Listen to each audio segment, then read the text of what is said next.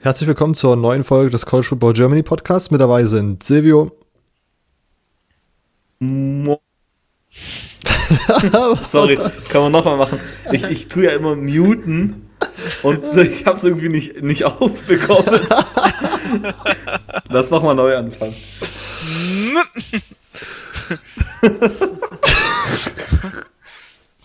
Herzlich willkommen zur neuen Episode des College Football Germany Podcasts. Mit dabei sind heute Immo. Moin. Silvio. Moin. Und ich, Robert. Wir haben für euch heute den, äh, die Week 13 Recap. Wir sprechen über so ein paar Spiele, die wir uns angeschaut haben. Dann habt ihr uns wieder Fragen geschickt über Instagram, die werden wir dann beantworten. Äh, am Ende äh, reden wir über das ähm, Rivalry Weekend, was äh, dieses Wochenende stattfindet und stellen euch so die besten, die besten Spiele vor, die ihr euch anschauen könnt. Ähm, viel College Football zu sehen, auf, glaube ich, sogar Freitag mit verteilt, ähm, relativ viel. Ähm, wir seid gespannt, was wir da so für euch vorbereitet haben. Jetzt aber erstmal zu Woche 13. Ähm, ich würde sagen, Immo darf anfangen. Immo, welches Spiel hast du geschaut dieses Wochenende? Worüber möchtest du erzählen? Dann fange ich mal mit dem ersten Spiel an. Also mit dem Spiel, worüber ich am meisten reden will. Mhm. Schon wieder gewonnen. Oh. Wunderschön. Diesmal auch mit einer schönen Einlage und einer schönen, schönen Performance. Ähm, kann ich ja kurz anschneiden. 39-14 ist das Ergebnis. Ähm, endlich mal hat Donovan People Jones mal wieder richtig die Bälle gefangen und mal richtig losgelegt.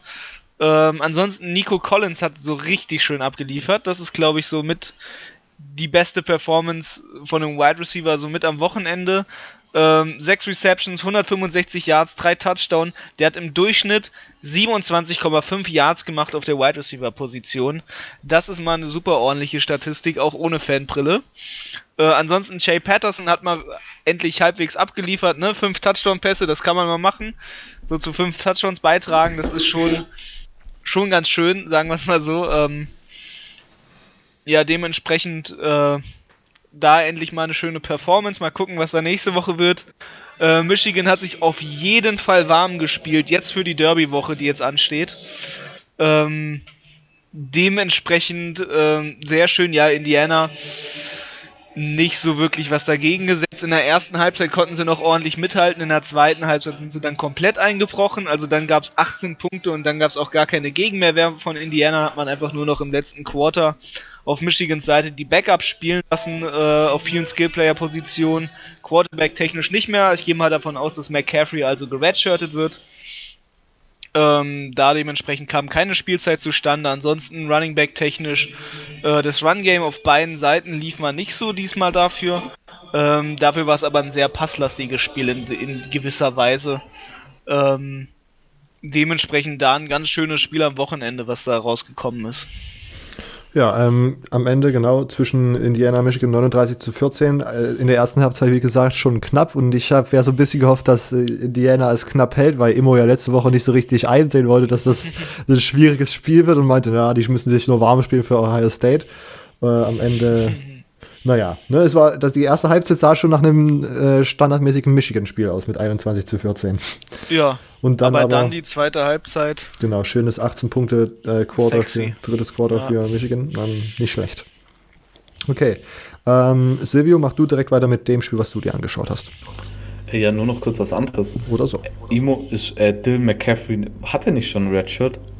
Der hatte noch kein Redshirt. Ich nee. dachte, der sei Redshirt Sophomore. Ne, Dylan McCaffrey hat, glaube ich, bisher noch offiziell kein Redshirt bekommen gehabt von den ganzen. Da hatten ich wir schon mal drüber diskutiert. Da, glaube ich, da hatten wir das schon mal nachgeguckt, ja. Ist, er gilt offiziell als Junior, er hat noch kein Jahr äh, Redshirt genommen. Also ich guck, ich habe jetzt sogar mal schnell aufgemacht. Ähm, 2017 hat er gespielt, 2018 hat er gespielt, jetzt 2019 hat er gespielt. Ähm, ich gucke jetzt aber gerade noch mal kurz hier rein, ja, ob er wirklich weil, weil Redshirt kann oder ob er fünf Spiele. Nee, er hat sechs Spiele geschaut, gemacht, kann nicht Redshirt. Ja, weil ich habe irgendwann mal gegoogelt, äh, Dylan McCaffrey Redshirt und da war in jedem Bericht, er wurde er als Redshirt Sophomore beschrieben, deshalb dachte ich, der, der hat irgendwann mal ein Redshirt gemacht, aber das kann auch, die können auch die äh, Journalisten falsch legen, wenn nicht das erste Mal. Äh, gut. Lügenpresse. Äh, ja, Lügenpresse. äh, das, das, erste Spiel und eigentlich auch tatsächlich das einzige Spiel, das ich live angeschaut habe, weil ich war am Samstag auf einer, auf einer Weihnachtsfeier. Äh, jetzt schon, ja. Ähm, und zwar war Michigan State. Ähm, ja, ich, darüber kann man schon wieder gar nicht so lange reden, weil eigentlich, Gott. klar, man hat 27 zu 0 gewonnen, was mal gut war, aber dann halt gegen Rutgers, äh, das ist natürlich was anderes. Natürlich hat man weniger Punkte zugelassen gegen Rutgers als Ohio State, ähm, was natürlich schon mal ein Plus ist. Ähm, aber das war, war wieder eigentlich echt, echt nicht, so, nicht so das Gelbe vom Ei. So Rutgers sollte man halt eigentlich schon so mit ordentlich wegblasen und es war halt vor allem so erste Hälfte war ab und zu echt, echt übel, meiner Meinung nach. Ähm, Brian Lewerke, wenn da einmal die Pressure kommt von der gegnerischen Defense, dann weiß er nicht mehr, was er machen muss. Äh, die Pocket bricht, man sieht, die Pocket bricht zusammen und der bleibt stehen und rennt in die O-Line rein und macht ganz komische Sachen da. Ähm, ja, am Ende muss man vielleicht das Positive dann doch sehen. Cody White hat ein sehr, sehr gutes Spiel gemacht, sein Breakout hier viel, äh, sein Breakout-Spiel auf jeden Fall. Ähm, er war zwar immer schon bekannt, natürlich bei MSU-Fans und äh, als der beste Receiver von Michigan State, aber ich glaube, über die East Lansing-Grenzen hinaus war er vielleicht noch so in der Big Ten ein bisschen bekannt, aber größer war da nichts. Ich meine, er hatte ein sehr, sehr gutes Spiel mit elf äh, Catches für 136 Yards und ähm, hat alle drei Touchdowns gefangen von Brian DeWerke. Ähm, kann also, also noch so ein bisschen teilweise mit Nico Collins mithalten, äh, würde ich sagen, immer. Aber nur ähm, Auch wenn es natürlich nicht, nicht ganz so gut war, wenn man es ja, natürlich, Rutgers ist nicht Indiana. Ja, man äh, vergleicht äh, halt Brian Lewerke dann auch als Quarterback mit, ähm, mit allen anderen Ja, ja, du willst, mir, du willst mir jetzt ja nicht erzählen, dass Shaw ja, ich glaube, mit der, mit, mit der Shay, Patterson, Quarterback ist. Nee, aber ich glaube, mit Shay Patterson würde er mehr abliefern als mit Brian Lewerke. Also ich glaube, wir können uns ganz sicher sein, dass Brian Lewerke inzwischen äh, nicht die tollste Sau äh, in, im Football-Geschäft ist. Sagen wir es mal so. Inzwischen, inzwischen. Inzwischen, ja, inzwischen. Das, das einzige Jahr, wo der gut war, war das Jahr, wo er sich dann sein, sein ACL oder was er sich da gerissen hat und dann nicht mehr gespielt hat danach. Das war das einzigste Jahr, weil da war auch die ganze Fanbase gehypt auf. Das war in dem Jahr auf letztes Jahr.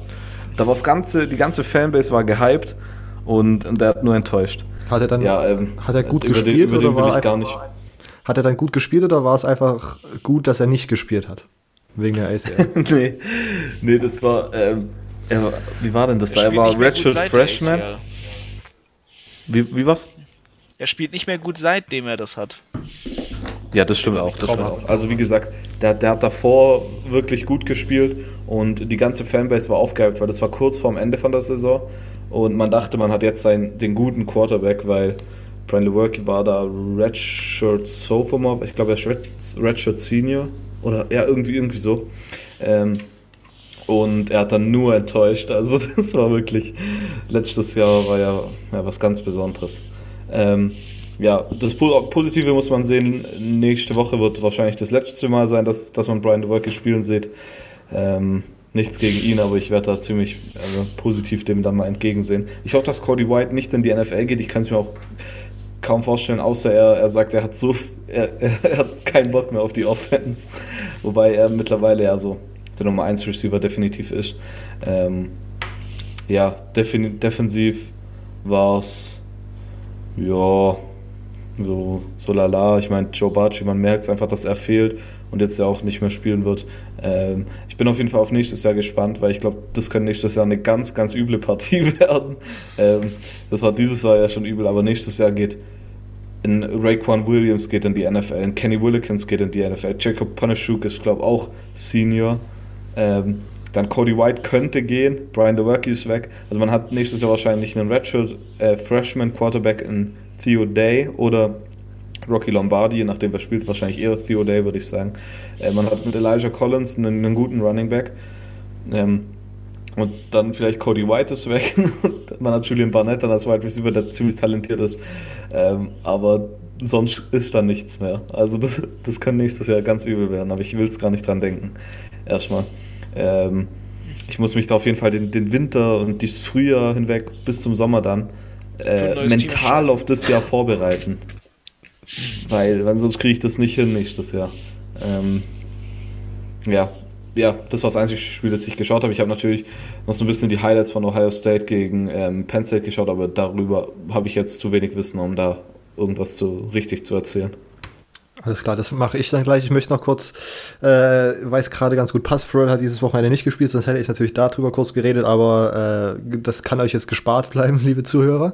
Äh, ich möchte nur kurz anschließen. Ich habe jetzt gerade Silvio, wo er meinte, oh, das wird so schlimm nächste Saison. Ich habe mich, also, also nochmal kurz, hat sich jemand zufällig für FIU Miami vorbereitet? Nee, ne? Nee, aber die haben, die haben doch ja. auf den Sack bekommen, Miami, Richtig. gell?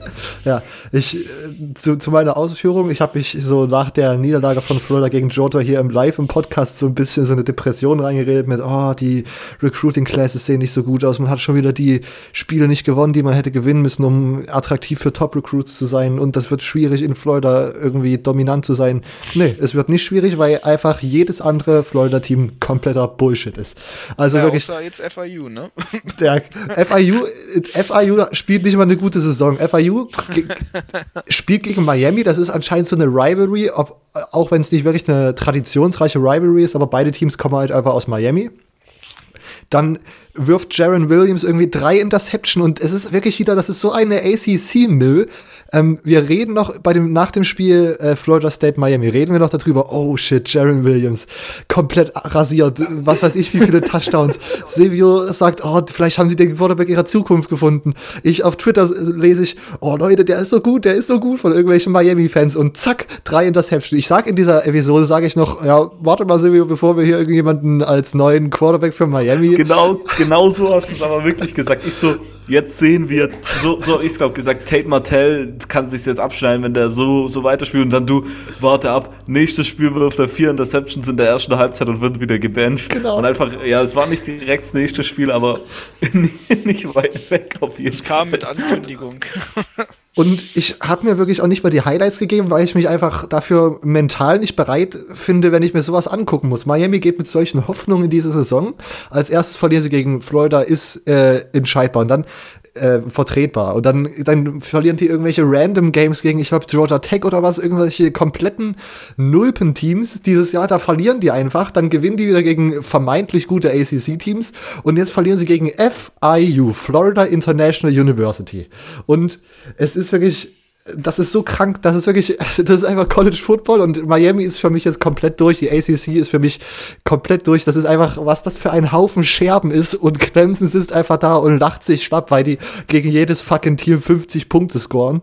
Also es ist wirklich, nach dem Spiel, das Einzige, was, ich, was mich darüber gefreut hat, war, dann nach dem Spiel gab es irgendwie eine Äußerung von einem ähm, in Florida International Spieler, der meinte, ja, wir haben sie die ganze Woche nur die University of Coral Gables genannt, weil ja der Miami, der University of Miami Campus, äh, ich glaube, geografisch gesehen nicht direkt in der Stadt Miami drin liegt. Ähm, und die ja auch immer, was ich auch schon mal erzählt habe, irgendwie zwei Stunden mit ihrem Bus immer zum Stadion fahren. Ähm, auf jeden Fall ist es jetzt die, die University of Miami ist jetzt Florida International, das muss man einfach so sagen. Ähm, College-Teams, die in NFL-Stadien spielen, sind bei mir sowieso unten durch. Miami, tschüss. Einfach tschüss. Und deswegen, das war das, das war eigentlich der einzige, das war so richtig gutes, richtig guter Lichtblick, so richtig guter Stimmungsaufheller für mich.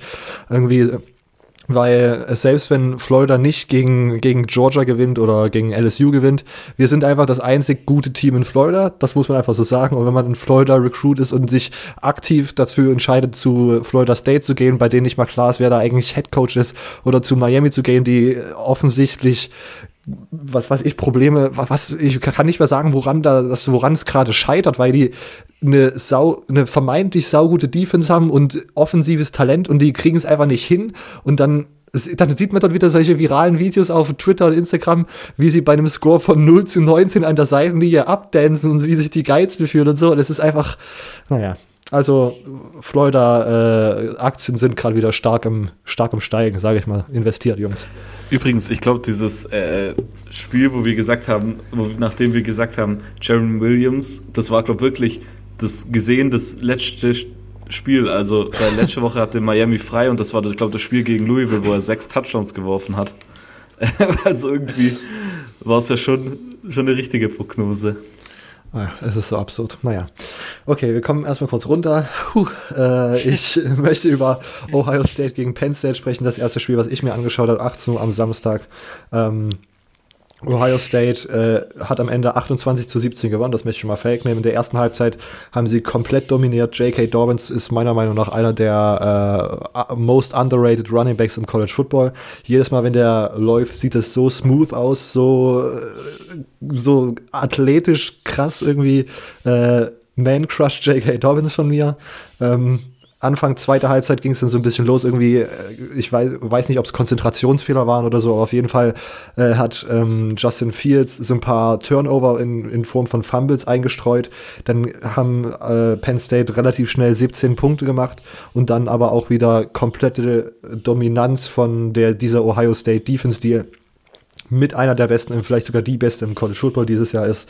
Ähm, die, es gab eine Possession, die das irgendwie so äh, für mich so verdeutlicht hat, wie gut das einfach ist. Und das war irgendwie Ende des dritten Quarters, wo Penn State an der eigenen Goal-Line war, wo man eigentlich irgendwie sich rausmanövrieren muss, ohne so, ein, äh, so einen, einen, Drive aufzubauen und wieder so ein bisschen das Momentum zu bekommen. An dem Zeitpunkt hat es dann 17 zu 21 gestanden, glaube ich. Ähm, und Ohio State kriegt dort einfach ein, ein Three and Out an, an ihrer eigenen Goal-Line. Penn State kommt nicht voran. Äh, Chase Young ist ein absolutes Monster. Äh, man hat manchmal gesehen, dass einfach Offensive Linemen äh, False Start begangen haben, weil sie einfach also ihn angeguckt haben sozusagen. Er hat sich ihnen gegenüber aufgestellt, sie haben kurz nach oben geguckt, haben gesehen, dass da einfach Chase Young steht und haben auf Schiss scheinbar einfach False Start begangen. Ähm, ja, sonst Justin Fields da war dann irgendwie kurz down mit einer Verletzung, ähm, soll aber nur ein Rolled Ankle sein, ist es wieder, ist wieder alles gut. Ähm, und sonst, ähm, wir wollen natürlich niemanden anstiften, sich irgendwelche illegalen Streams zu schauen oder so, aber ich sag mal, bei so Top-Spielen gibt man einfach bei YouTube ein, ähm, Team X versus Team Y, also ne, die Teamnamen einführen und dann könnt ihr mal euch durchklicken. Ne? Ich, ich sage nicht, dass ihr das anklicken müsst, aber ihr könnt dann eure eigene Entscheidung treffen. Äh, und wenn ihr dann eine Übertragung von Fox zufällig erwischt, versehentlich draufklickt, die Maus ist euch ausgerutscht. Ähm, die Fox-Kommentatoren äh, 18 Uhr, Gus Johnson, Gus Johnson und Joel Klett sind einfach absolute Legenden. Dieses Kommentar ist wieder so, so gut gewesen. Also das ist wirklich einer, also ist, glaube ich, das beste Kommentatoren-Duo im College Football. Muss ich mal ganz klar sagen. Vor allem Gus Johnson. Also Gus Johnson kriegt so dieses Hype-Ding und dann ja. Joel Glatt hat einfach nur richtig viel Wissen. Joel das ist einfach so perfekt die äh, Balance. Joel Klett auch mit viel so nebenbei Instagram- und Twitter-Videos, die er so unter der Woche raushaut, die auch mal so super gut sind. Ähm, jetzt war er, glaube ich, des Öfteren mal bei Colin Cowherd, so einem, ich sag mal, ne, so ein, ist nicht wirklich, ist nicht wirklich ein Journalist, ist so ein, so ein bisschen so ein Stephen A. Smith, nur auf einem anderen, auf einem anderen TV-Sender. Der macht halt irgendwann irgendwelche random Takes und kriegt relativ gute Aufrufzahlen, weil sich alle drüber aufregen oder alle drüber sprechen halt so. Und äh, Joel Klett geht dort einfach hin und verteidigt eiskalt, warum Chase Young ähm, defensive, äh, also als, als Defensivspieler für die Heisman nominiert werden sollte. Das fand ich einer der besten Videos, war vor so ein paar Wochen. Ähm, und das Geiste war irgendwie, dass Gus Johnson Joel Klett JK genannt hat, einfach so. während der Übertragung. Das fand ich irgendwie so geil.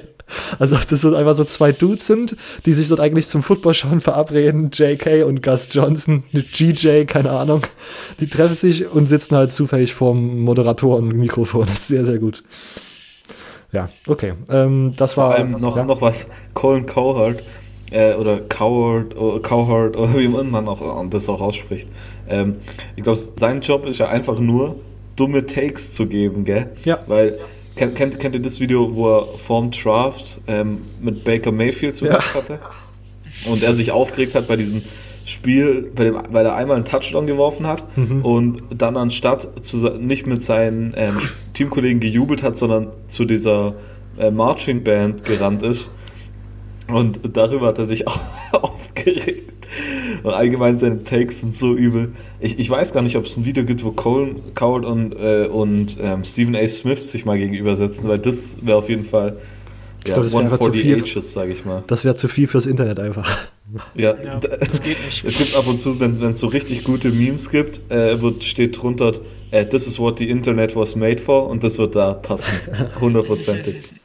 Ich muss aber ganz ehrlich sagen, ich finde das, ich finde diese Art von, keine Ahnung, Journalismus oder Unterhaltung oder wie man es dann nennt, immer so ein bisschen, so ein bisschen kritisch. Ich finde es irgendwie lustig, wenn man selbst einfach irgendwelche random Takes auf Twitter mal raushauen kann oder so.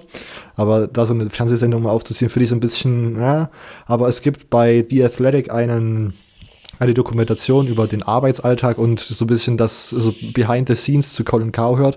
Und ich glaube, der Typ ist eigentlich ganz nett und ich glaube, der checkt auch, dass also er versteht ganz gut, was er machen muss, um sozusagen diese guten Aufrufzahlen zu bekommen und so. Und das finde ich deswegen, also ich habe da jetzt nichts gegen ihn persönlich oder so. Und ich finde ihn, glaube ich, auch, ich glaube, er ist auch so super sympathisch und so. Und ich finde das irgendwie ganz lustig, wenn man, wenn er so berechnend einfach random Takes macht. Also diese Saga mit, äh, mit Baker Mayfield ist ja auch wirklich einfach ongoing, weil dann irgendwann Baker Mayfield ja live ins Studio gekommen ist und er dann irgendwie dort mit ihm so rumgebieft hat oder sowas. Das ist also einfach so, ist auch so, naja. Ja, das sind aber diese, wie gesagt, die sind ja wirklich nur da, um dumme Takes zu machen. Ich meine, Stephen A. Smith hat ab und zu echt noch Ahnung, aber das gibt ja diese, Stephen A. Smith hat doch irgendwie, äh, irgendwie neun oder zehn Jahre in Folge den, immer den falschen NBA Finals Champion gepickt. Ich weiß nicht, habt ihr das schon mal gesehen? Nein. Nee. Der hat, der hat, ich glaube, neun oder zehn Jahre, ich will es ich echt nicht übertreiben, oder ein bisschen weniger vielleicht, ähm, immer, also das, das NBA Finals Game stand und er hat jedes Mal den, den Falschen gepickt. And that's why I'm going with this team und dann hat es andere gewonnen. Jedes Mal, das müsst ihr euch mal anschauen. Also wenn ihr das noch nicht gesehen habt, müsst ihr es anschauen. Das ist so abgefahren. Und dann kommt immer so ein Einspieler, wie, wie das eine Team das Spiel gewinnt. Ähm, das ist abgefahren. Also wirklich nur da, um dumme Text zu machen.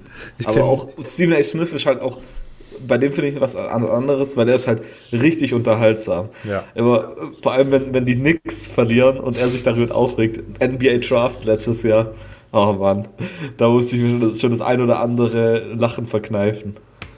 Ich, ich kann mich noch, ich glaube, letztes Jahr, letzte Saison, äh, letzte NFL-Saison ist das, glaube ich, auch rausgekommen, wo er irgendwie so eine Preview machen musste zu, keine Ahnung, Kansas City gegen San Diego oder so, und er dann felsenfest davon überzeugt war, der X-Faktor in diesem Spiel ist Hunter Henry. Und Hunter Henry war seit Woche zwei irgendwie raus mit dem Kreuzbandriss, so wie Hunter Henry irgendwie immer raus ist.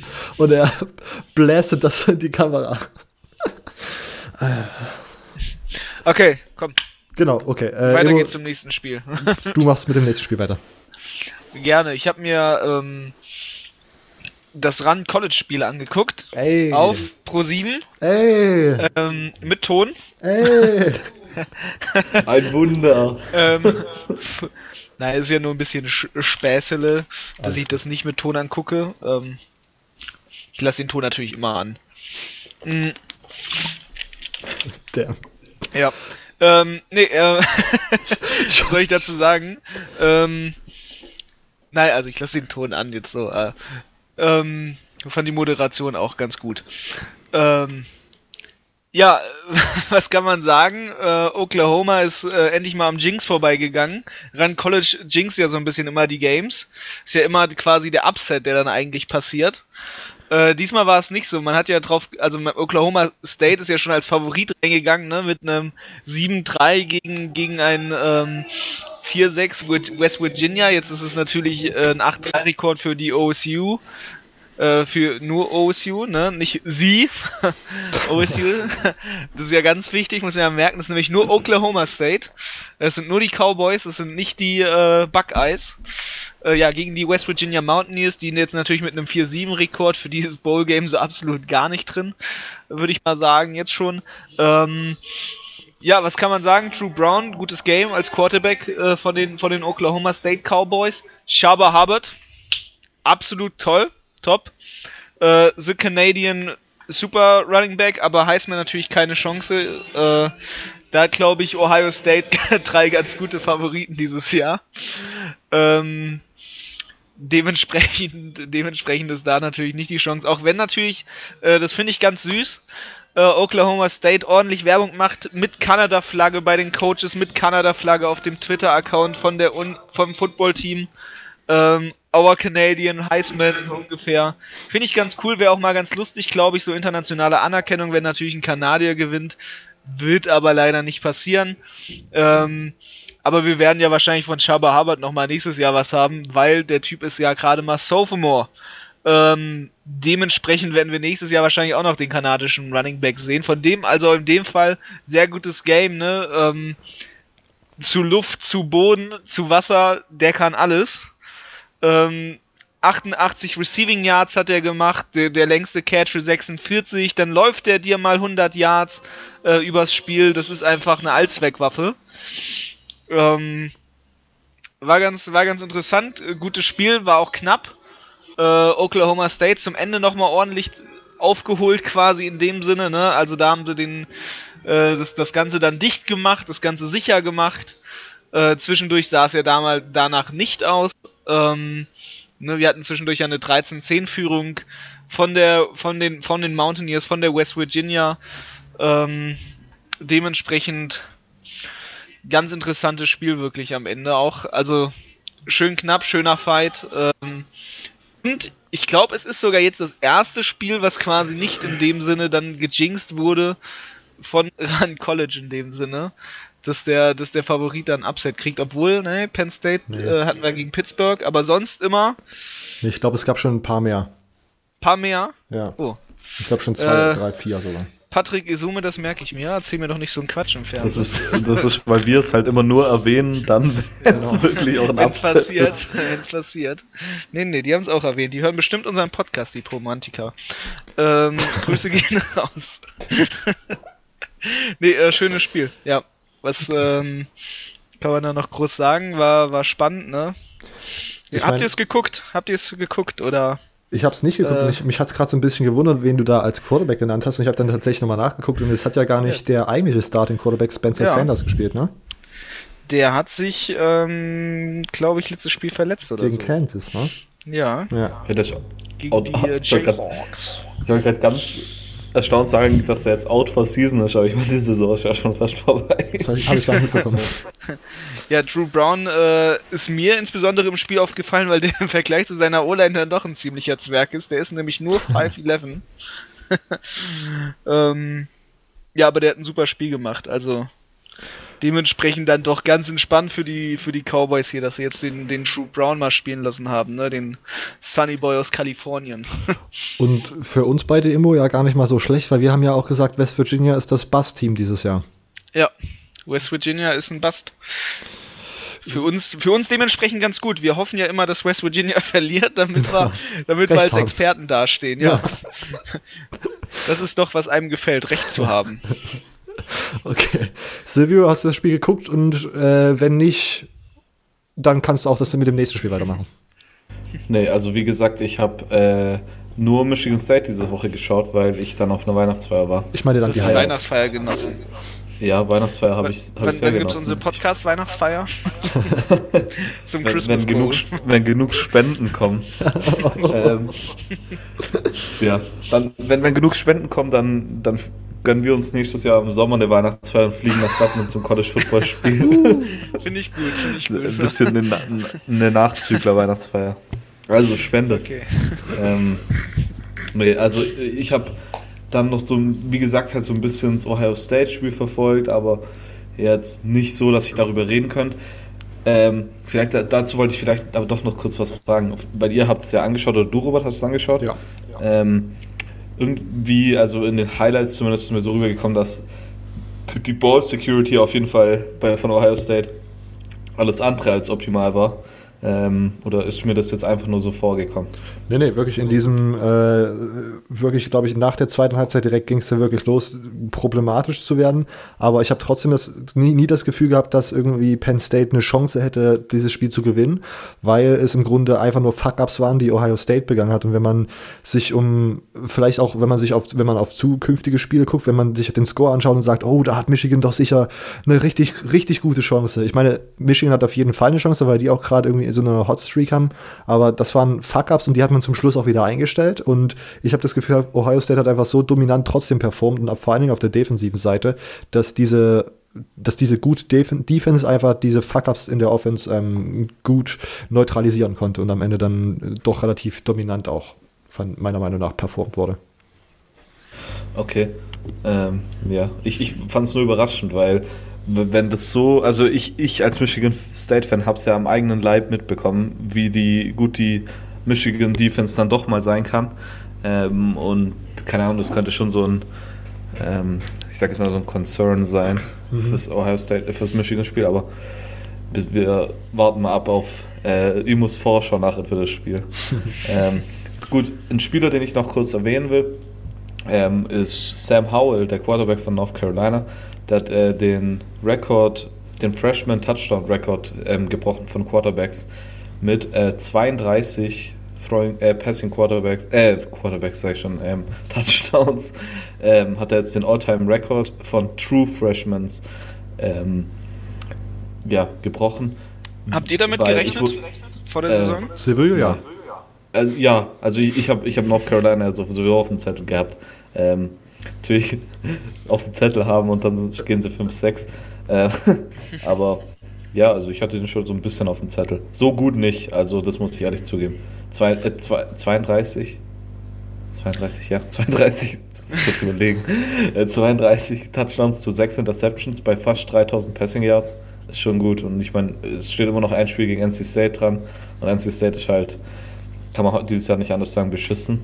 ähm, ja, also so gut hätte ich mir nicht vorgestellt. Ich, äh, ich glaube, einen Rekord, den knackt halt nicht mehr. Und das ist weil ich das auf meiner Facebook-Seite auch gefragt worden ist, der Freshman-Rekord, wenn man es ähm, Redshirt Freshmans mit einbezieht, gehört äh, James Winston äh, mit 40 Touchdowns ähm, in dem Jahr, wo sie die National Championship gewonnen haben und wo er die Heisman gewonnen hat. 2013 war das, glaube ich. Ähm, den einen oder anderen könnte das vielleicht interessieren. Ähm, und ein Spiel, das ich dann jetzt anschneiden würde, wo ihr wahrscheinlich, aber ich glaube, Robert wahrscheinlich, könnte ich mir vorstellen, mehr dazu erzählen könnte, wäre Arizona State gegen Oregon. ähm, und zwar will ich einfach nur direkt ähm, natürlich sagen, ja, Oregon hat verloren. Es hat natürlich unsere Predictions hier wieder ordentlich mal durch, durchgehauen. Ähm, da bin ich nachher auch noch gespannt. Es wird sicher eine Frage dazu geben, denke ich mal. Ähm, wie wir jetzt die Playoffs sehen, kann ich mir gut vorstellen. Ähm, ja, eine Frage des Geldes wird das jetzt sein. Oh ja, ja. Ich meine, das erhöht nur die Chancen von Bama. Ja, okay. Äh, ich, ich will jetzt nur kurz über einen Spieler da auch reden und zwar da ebenfalls über den True Freshman Quarterback. Jaden Daniels. 408 Passing Yards, drei Touchdowns, keine Interception. Ähm, also ich meine, Oregon hat jetzt ja keine schlechte Defense, also das war schon krass.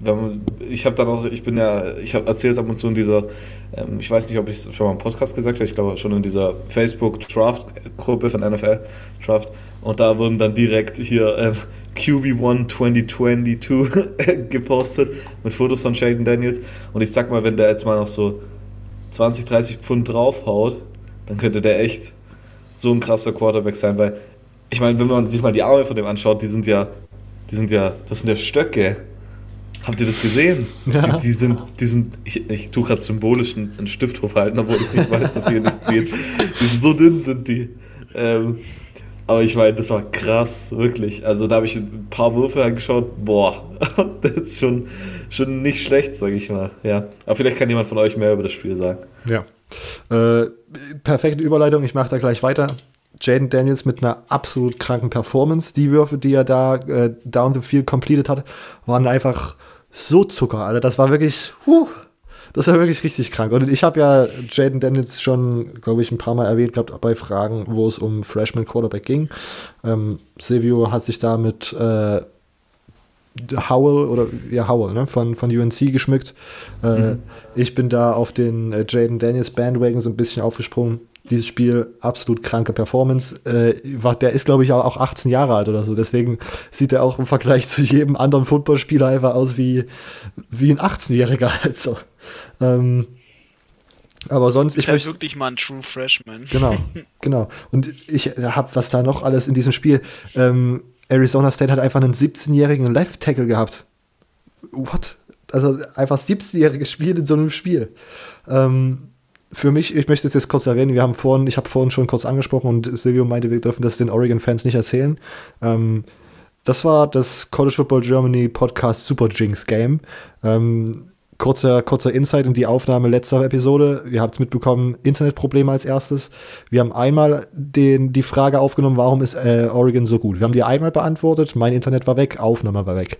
Wir haben die das zweite Mal beantwortet, Internet war weg, Aufnahme war weg. Nächster Tag, wir versuchen es wieder, das Internet ist jetzt da, auf einmal stürzt mein Computer ab, wir haben die Frage das dritte Mal beantwortet und wir haben die Aufnahme nicht mehr gehabt. So, dann haben wir gesagt, wir beantworten die Frage jetzt nicht das vierte Mal, das ist gerade zu krank. Dann haben wir einfach mit den anderen Fragen Fragen weitergemacht. Also habt ihr sozusagen die Beantwortung der Frage, warum Oregon so gut ist, nie live gehört. Aber wir haben dreimal drüber gesprochen und ähm, ja, der Super Jinx ist eingetreten, 28 zu 31 am Ende. Oregon DBU habe ich mir hier aufgeschrieben. Ich habe vor diesem, also die Wochen davor kamen auf einmal schon wieder irgendwelche Oregon ist DBU Tweets in meine Timeline, wo ich mir gedacht habe, na, Leute, na, und hier wurden wirklich das ein oder andere Mal die Bees komplett vernascht. Auch nicht, also nicht mit irgendwelchen großen Kunststücken, aber mit einfach super gut gelaufenen Double Moves von den Receivern. Ähm, Ayuk und Darby habe ich mir herausgenommen. Die haben wirklich richtig, richtig gut die tiefen Routen gelaufen, auf die dann Jaden Daniels halt auch wie der junge Gott, der ist einfach geworfen hat, wie, also wirklich, das waren einfach perfekte Pässe, die da immer in die Endzone kamen. Ähm, und Justin Herbert so ein bisschen, ha, haben wir letzte Woche auch drüber geredet, dass Justin Herbert so gut ist.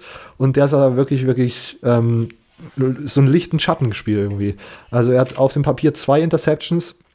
Die erste Interception war eine Comeback-Route und das war, das ist eigentlich was, was man als äh, ja, Senior mittlerweile auf jeden Fall irgendwie drauf haben muss. Comeback-Routen, ich weiß nicht, wie tief ihr, äh, ich rede an euch Zuhörer sozusagen im Football drin seid. Man startet wie eine tiefe Route, man möchte dann sozusagen den DB verarschen und bricht diese tiefe Route dann ab, kommt dann nochmal ein, zwei Schritte zurück nach innen. Habe ich richtig erklärt immer, oder? Ja. Perfekt. Und als Quarterback muss man diese Route relativ schnell nach diesem Abbrechen dieses langen Laufs werfen, weil je mehr Zeit vergeht, indem der Receiver zurück nach vorne kommt, desto mehr Zeit hat der DB, diese, diese Lücke, die da entstanden ist, zu schließen. Und wenn man den Comeback dann erst irgendwie äh, zwei Sekunden, also das, was dann schon eine relativ lange Zeit ist im Football, wirft, nachdem der die lange Route abgebrochen hat, ist der DB dann so nah dran, dass man da einfach eine Interception kassiert. So, das müsste man als Senior Westen, also wirklich richtig gruselig sah das aus. Beim zweiten der Interception war es irgendwie so eine Route, wo der Receiver dann in, in stehen geblieben ist, irgendwas, irgend so, eine, irgend so ein kurzes Ding nach innen und der Receiver wurde auch wieder relativ spät angeworfen. Der Receiver wurde dann aber von dem DB so leicht weggeschubst und zack, war das die Interception. Dann gab es fast eine dritte Interception im vierten Quarter, die auch richtig, richtig schlecht geworfen war. Ähm, und trotzdem kamen auch bei Oregon dann, äh, ich glaube vor allem im zweiten Quarter, relativ viele gute Bälle nach, äh, viele gute tiefe Bälle an. Es gab einen Spielzug, der mir richtig gut gefallen hat. Das war ein Fake Wide Receiver Screen, der auch also mit exzellentem Schauspiel ausgeführt wurde. Der Receiver ist wirklich, hat sich umgedreht, ist dann nochmal so hochgesprungen, hat so wirklich nochmal so exakt so getan, als ob er diesen Ball ausfängt, äh, so, er streckt so richtig seine Arme, geht dann so runter, als ob er den Ball gefangen hat. Und selbst der Kameramann dachte, jetzt ist der Screen angeworfen worden. In der Zeit ist der Slot-Receiver aber schon die tiefe Route gelaufen und da kam wieder der Zuckerpass von Justin Herbert diesmal für den Touchdown. Ähm, also auch Oregon hat immer noch, das sah immer noch nice aus, aber Justin Herbert hat es, glaube ich, so ein bisschen versaut. Ähm, Genau, was habe ich noch aufgeschrieben? Ayuk und Darby waren die beiden Receiver, die richtig gut performt haben gegen diese vermeintlich sehr, sehr gute Oregon Defense. Ähm, der 17-jährige Left Tackle habe ich auch schon erwähnt. Und sonst, ja, das war, das war so ein bisschen mein, äh, ja, meine Kommentar zu diesem Spiel. Also das, ja, ich glaube, jeder Pac-12-Fan muss jetzt sauer auf Oregon sein und auch jeder Utah-Fan muss sauer auf Oregon sein, weil wenn Oregon ähm, im Championship-Finale gegen Utah spielt und Utah gewinnen sollte, sieht halt der Win gegen Oregon nicht mehr so nice aus, wie wenn Oregon nur mit einer Niederlage da wäre. Und ja, das, ich kann mir vorstellen, dass das jetzt die generellen Chancen auf die Playoffs so sehr gemindert hat, dass am Ende Utah auch nicht in die Playoffs kommt. So Wird das bisschen Justin Herberts Draftstock schaden? Ich weiß halt nicht, wie sehr ein Spiel diese ganze sehr gute Karriere beeinflussen kann und ich kann mir auch vorstellen, dass wenn er gegen Utah zum Beispiel im Championship-Finale dann auf einmal richtig gut spielt, die eine Defense ist, die wirklich auch im College-Football-Vergleich gesehen sauser gut ist, dass das das zum Beispiel so ein bisschen rehabilitieren könnte. Aber das sah wirklich schon echt nicht gut aus. Aber man muss auch ganz ehrlich sagen, jeder Quarterback hat einfach mal einen schlechten Tag. Und wenn das halt an einem Samstag ist, wo man Pac-12 äh, National TV hat, ist halt so scheiße. die Playoff spielen muss, ja. Genau. Ist halt dumm gelaufen, sage ich mal. Okay. Ähm, Emo, hast du noch Spiele oder soll ich mit meinen erstmal noch weitermachen? Ähm, du kannst gerne mit deinen noch weitermachen. Okay.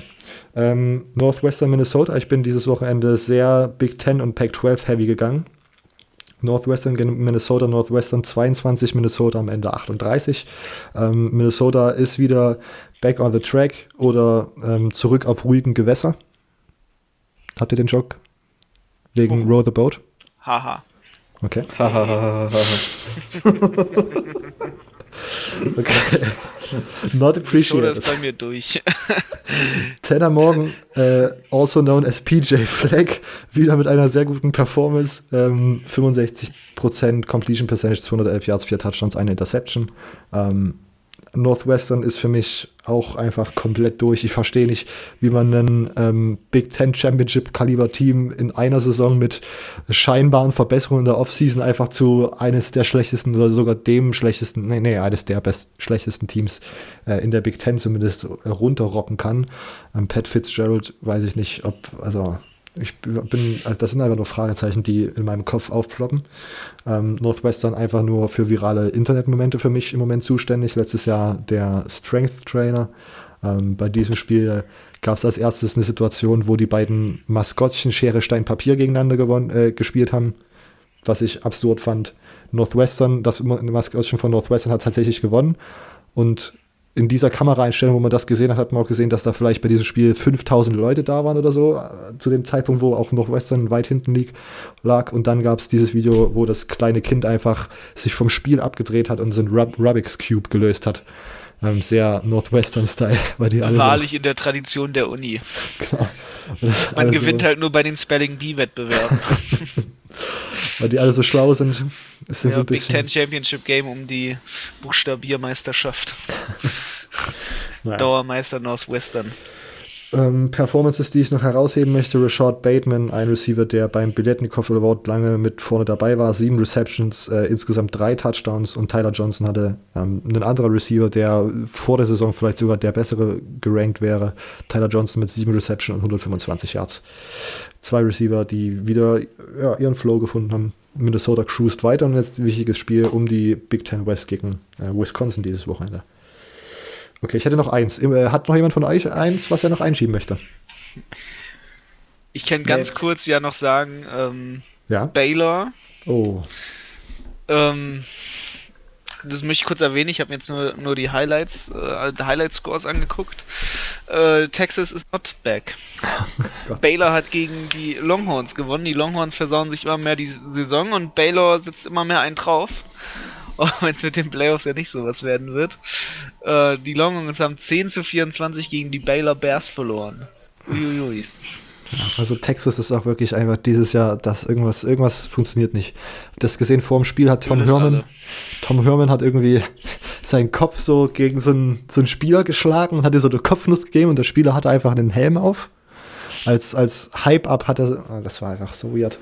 Habe ich jetzt auch in mehreren äh, Publikationen amerikanischen gelesen, dass das kein Move ist, den man bringt, wenn man noch Kontrolle über den Lockerroom hat. also, naja. Naja. Zeit fürs Concussion-Protokoll in dem Sinne. Genau. Ich bin, also ich könnte mir vorstellen, dass da auch wirklich die, der ein oder andere Transfer wegtransfert, dieses, diese Offseason. Ich hätte, ich hätte Schiss als ähm, Texas-Fan. Ähm, okay, mein letztes Spiel, was ich noch besprechen möchte, UC gegen UCLA, das zweite ähm, Pac-12-Spiel, was ich mir angeschaut habe, lief 21.30 Uhr bei äh, The Zone auch. Beide Teams sind meiner Meinung nach auf einem Upwards Trend. Wir haben es letzte Woche auch, glaube ich, in dem Teil besprochen, der dann nicht veröffentlicht wurde. Wir haben so ein bisschen die Teams genannt, die in der Pac-12 weiter nach oben trenden. Meins war auf jeden Fall USC mit. Ähm, UCLA scheint sich aber auch langsam irgendwie so einzugrooven. Die, das sah echt, echt nicht, nicht schlecht aus. Ähm, Dorian Thompson Robinson hatte ein gutes Spiel. Auf der defensiven Seite muss halt noch viel gemacht werden, denn am Ende hat USC ähm, gegen UCLA 52 zu 35 gewonnen. Also guter alter Pac-12-Score. Ähm, Keaton Slovis puh, mit einer Fire-Performance 37 von 47, das sind 79 Prozent mit 515 Yards, vier Touchdowns, keine Interception. Ähm, bei USC, bei USC hatten vier Receiver ähm, über 100 Yards Receiving ähm, und einer davon war Amon Ra St. Brown. Ähm, der hatte acht Receptions und 128 Yards. Genau, kurzer Applaus dafür. Okay, das wird. Deutschland! oh, wow. Ich habe oh, nur so ein bisschen. Okay. Äh, okay, äh, und das war's für mich für Woche 13. So, wenn ihr jetzt keine Spiele habt, würden wir straight in die Fragen übergehen. Ist das für euch in Ordnung? Sehr gerne. Ja, ich, ich würde vielleicht noch kurz was ja. sagen. Ich, ich weiß nicht, ob das jetzt hier passt, aber ähm, vielleicht doch interessant für manche Leute. Ähm, Craig Schiano, es, es war ja so, er war so der Favorit der neue Rutgers Head Coach zu werden. Mhm. Und man dachte, er sei auch so der Einzige, der richtig halt die Fanbase wieder vielleicht wieder zurück zum Football bringen könnte.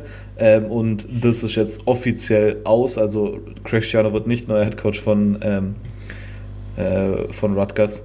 Äh, angeblich, weil er zum einen zu teuer war und seine Forderungen seien zu hoch. Also er wollte eine neue Facility und alles halt komplett. Die, die haben die, doch eine nagelneue Anlage.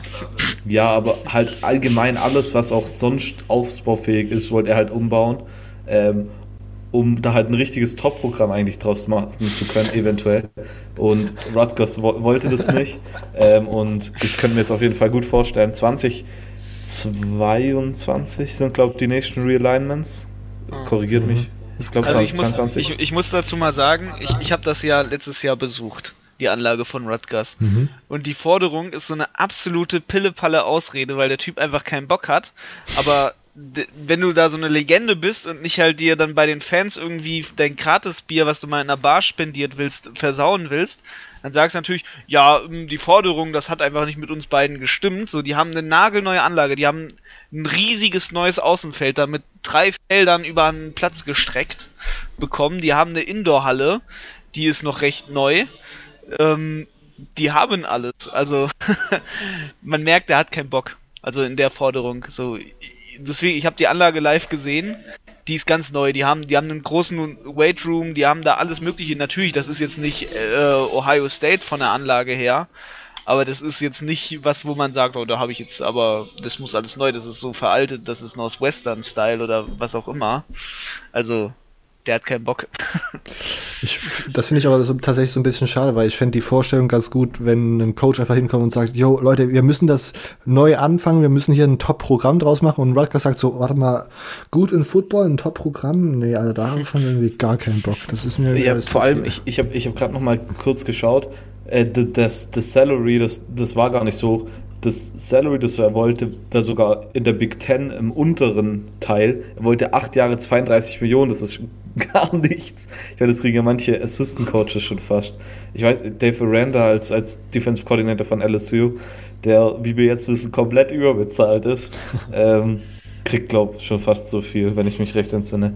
Ähm, also es war dann halt wirklich, da, daran lag es dann mit dem Zeug außerhalb, weil also es gibt halt so einen äh, Bericht von der ähm, New Jersey, äh, der NJ heißt die, das ist halt so die Hauptzeitschrift von in New Jersey und die schreibt, dass er angeblich auch schon ähm, begonnen hat, ähm, die Spieler alle im Transferportal durchzuschauen, wen man sich holen könnte, schon Recruiting so ein bisschen äh, Sachen gemacht hat ähm, und der war, hat eigentlich schon sozusagen schon als Headcoach gearbeitet, aber ja, dazu kannst du nicht und ich kann, kann, mir keinen Mensch vorstellen, den die jetzt holen, der das irgendwie das Boot wieder, äh, ja, irgendwas, das Ruder irgendwas retten kann damit. Ja. Das ist, ja, also das wird übel. Ich glaube, wie gesagt, Conference Realignment, damit habe ich vorhin angefangen. 2022, glaube ich. Ähm, ich könnte mir gut vorstellen, dass die Big Ten Rutgers irgendwie, äh, ja, ich weiß gar nicht, wie, wie, wie weit es möglich ist, die zu feuern. Ja, doch, doch, kannst du. Ähm, aber ich glaube, dass sie da irgendwie ein Team das rauswerfen und irgendein anderes Team holen. Ja, wahrscheinlich, meine, wahrscheinlich werden sie dann ersetzt durch Cincinnati, so um die mal da ins Wort zu fallen. Ja, aber das ist die Frage, Cincinnati, ist Cincinnati akademisch gut genug für die Big Ten? Da es reicht geografisch. und, äh, und das, das, was man auch wieder berechnen muss, ist natürlich, wie tut die Big Ten als Leadership, äh, der Big Ten-Präsident und das, die ganzen Komitees, das Football ein, einordnen weil in anderen Sportarten, ich sag's ja immer, Ringen zum Beispiel ist halt Rutgers das Nonplusultra neben Penn State. Ich meine, Penn State ist schon im Ring das Top-Team. Ähm, von daher ist die Frage, wie sie das einordnen und ob sie sie da verlieren wollen oder sie rauswerfen und nur als äh, Ringen-Only-Team drin lassen. Das wird sehr, sehr spannend, glaube ich. Also da können wir uns auf was gespannt machen. Ich glaube, also, ich, wenn ich die Big Ten wäre, würde ich die ja sofort rauswerfen, wenn es gehen würde. Das war so ein schlechter Move. Ah. Das ist eine andere Geschichte. Gehen wir zu den Fragen, würde ich behaupten. Ja, ich möchte nochmal ganz kurz, ich habe mich so ein bisschen mit dieser Coaching-Position und vor allem mit Rutgers auch nochmal kurz so irgendwie mir darüber Gedanken gemacht, welche unerfolgreichen NFL-Head-Coaches jetzt so ein Team übernehmen könnten, damit es einfach noch schlechter wird. Und Fischer? Fischer haben wir schon öfters gesagt, genau. Ähm, und mein Gedanke ist auf Hugh Jackson noch gekommen. Einfach so, eine, so ein unsympathischer Typ, der nicht einen, keinen Lockerroom beherrschen könnte. Einfach jemand, der mit den Browns nichts anfangen konnte, die diverse First-Round-Picks bekommen haben. Ich denke, so jemand würde ganz gut in Rutgers passen, damit äh, das Ziel 2022 aus der Big Ten rauszufliegen erreicht werden kann. Ähm, Case closed. Kannst du dir wirklich Hugh Jackson als College Head Coach vorstellen, dann auch noch von Rutgers? Ja, genau, ja, deswegen war ja passt gut. Cleveland so geografisch bisschen in der Gegend schon so, ne? Naja. Halbwegs. Aber genau Asozial, weil. New Jersey, New ja, Jersey Shore, das, um da den Faden zu spinnen, das vielleicht. Also da sind schon noch ein paar Staaten auch dazwischen, da steht noch, da ist ja Ohio, dann Pennsylvania und dann kommt erst New Jersey. Also da muss schon ganz groß das Auge zudrücken, dass die irgendwie geografisch Ach, zusammengehören. Für, für, für, Amerika ist das äh, Hannover-Magdeburg Reisedistanz so, würde ich mal sagen. Nee, bist du sicher? Das google ich jetzt. Für amerikanische Verhältnisse, ja, wenn du jetzt das alles runter, Amerika ist ja nochmal Deutschland mal vier, also du musst, glaube ich, dann Hannover, Magdeburg mal vier rechnen, dann hast du äh, Piscataway, Cleveland vielleicht drin. Wenn das jetzt proportional hinhaut, das würde mich aber auch sehr wundern, wirklich. Aber ja. ich, ich, hatte eine Erdkunde eine 1. Äh, oh. Müssen wir kurz hier flexen. Gratulation. Nachträglich. Das war für Realschule. also jetzt nichts gegen Realschule, aber. Die, Haupt, die, die, Hauptstadt von Deutschland ist also Berlin, bist du sicher? Weiß ich nicht, Bonn gibt es ja auch noch. Ja, stimmt. Äh, okay. Kommt aufs Jahr an. Stop with the flexing, man. Okay, gut, das artet ja schon wieder aus. Wir sind schon bei einer Stunde. Wir gehen in die Fragen über. Welches Group of Five Team wird eurer Meinung nach am Ende die, der Regular Season das Beste sein? Gute Frage. Also ich, ich als äh, Group of Five Experte von oh, uns. Ja. nicht das. Nee, nee, okay, das war jetzt eine Übertreibung. Aber der, wo die Group of Five ähm, Spieler mir vorstellt, ich sag der, der, der die AAC gewinnt. AAC. Also äh, diese Woche, dieses Wochenende, dazu komme ich nachher nochmal, aber ich kann es jetzt ja schon erwähnen, spielt am Freitagabend schon äh, Cincinnati gegen Memphis und die werden, ähm, wenn, wenn Cincinnati gewinnt, ähm, dann nicht, aber wenn, wenn Memphis gewinnt, dann können, werden wahrscheinlich, ähm, oder ziemlich sicher dann werden, äh, Cincinnati gegen Memphis nochmal im American Athletic Conference Championship Game gegeneinander spielen. Ähm, und ich sehe das auf jeden Fall ja, das sind die beiden besten Group of Five Teams aktuell. Mit Navy und SMU und die sind auch in der AAC, also jetzt sage ich der Champion Jahr. davon, das beste Group of Five Team. Hm? SMU hat diese Woche nochmal verloren, ne? Gegen Navy. Echt? Ja, ja, SMU ist da sowieso jetzt nicht mehr dabei. Aber ich meine, Cincinnati, Memphis oder äh, Cincinnati, Memphis oder Navy, je nachdem, wer das Championship Game gewinnt, mhm. ähm, ist für mich das beste Group of Five Team. Also äh, mein Dark Horse ist Boise State. Ach Gott. Die haben nämlich noch zwei Spiele. Mhm. Ähm, Cincinnati und Memphis haben ja quasi in dem Sinne nur noch ein Spiel. Ähm, vielleicht, vielleicht, wenn jetzt Boise richtig rein rasiert in den beiden Spielen, also so richtig jetzt hier, keine Ahnung, wen haben sie denn? Äh, Colorado State und Hawaii da wegklatscht. Ähm, auf die unfreundlichste Manier, die man haben kann. Ähm, dann vielleicht Boise State. Also Boise State ist mein Dark Horse dafür. Ansonsten glaube ich persönlich, äh, dass Cincinnati stärker sein wird als Memphis. Und dementsprechend dasteht, also wenn, wenn Cincinnati das jetzt äh, ganz leger, ganz locker macht, dann Cincinnati äh, behaltet aber meiner Meinung nach auch Boise State in dem Sinne mal auf dem Radar. Okay, also wir starten direkt wieder mit der, äh, mit der Boise State, äh, mit der Boise ja, State ja Indoktrinierung, ja. Ja, man muss ja mal gucken. Ne? Memphis und Cincinnati sind auf 17 und 18, Boise State auf 20 und Boise State hat halt noch zwei Spiele plus ein Bowl-Game. Ähm, beide Spiele sind machbar für Boise State. Sie sind nah dran. Hm. Naja, gut. Also, und der Platz ist blau. Das ist richtig. Das ist immer nochmal wichtig zu erwähnen, immer wenn wir über Boise State reden, dass der Platz blau ist. Ja, Boise State ganz bekannt dafür. Ähm, ich kann einfach nicht mehr Cincinnati sagen, weil Cincinnati mich ähm, zu einer unmenschlichen Uhrzeit reingelockt hat, mir ein Spiel anzuschauen, was dann, glaube ich, doch gar nicht mal so interessant war. Na doch, ich glaube, es war ganz gut. Aber dieser, dieser Marketing-Move, dass sie gepostet haben, dass das Feld vermeintlich blau ist und dann äh, schwarz ist, gebe im Spiel gegen äh, UCF und dann war das Feld einfach ganz normal und das hat mich so abgefuckt, dass ich einfach sagen würde Memphis. Aber ich bin gespannt. Ich glaube, ähm, das Mountain West äh, Championship Game wird ganz interessant. Hawaii hat nämlich jetzt die West gewonnen, die ja, vermeintlich schwächere äh, Conference.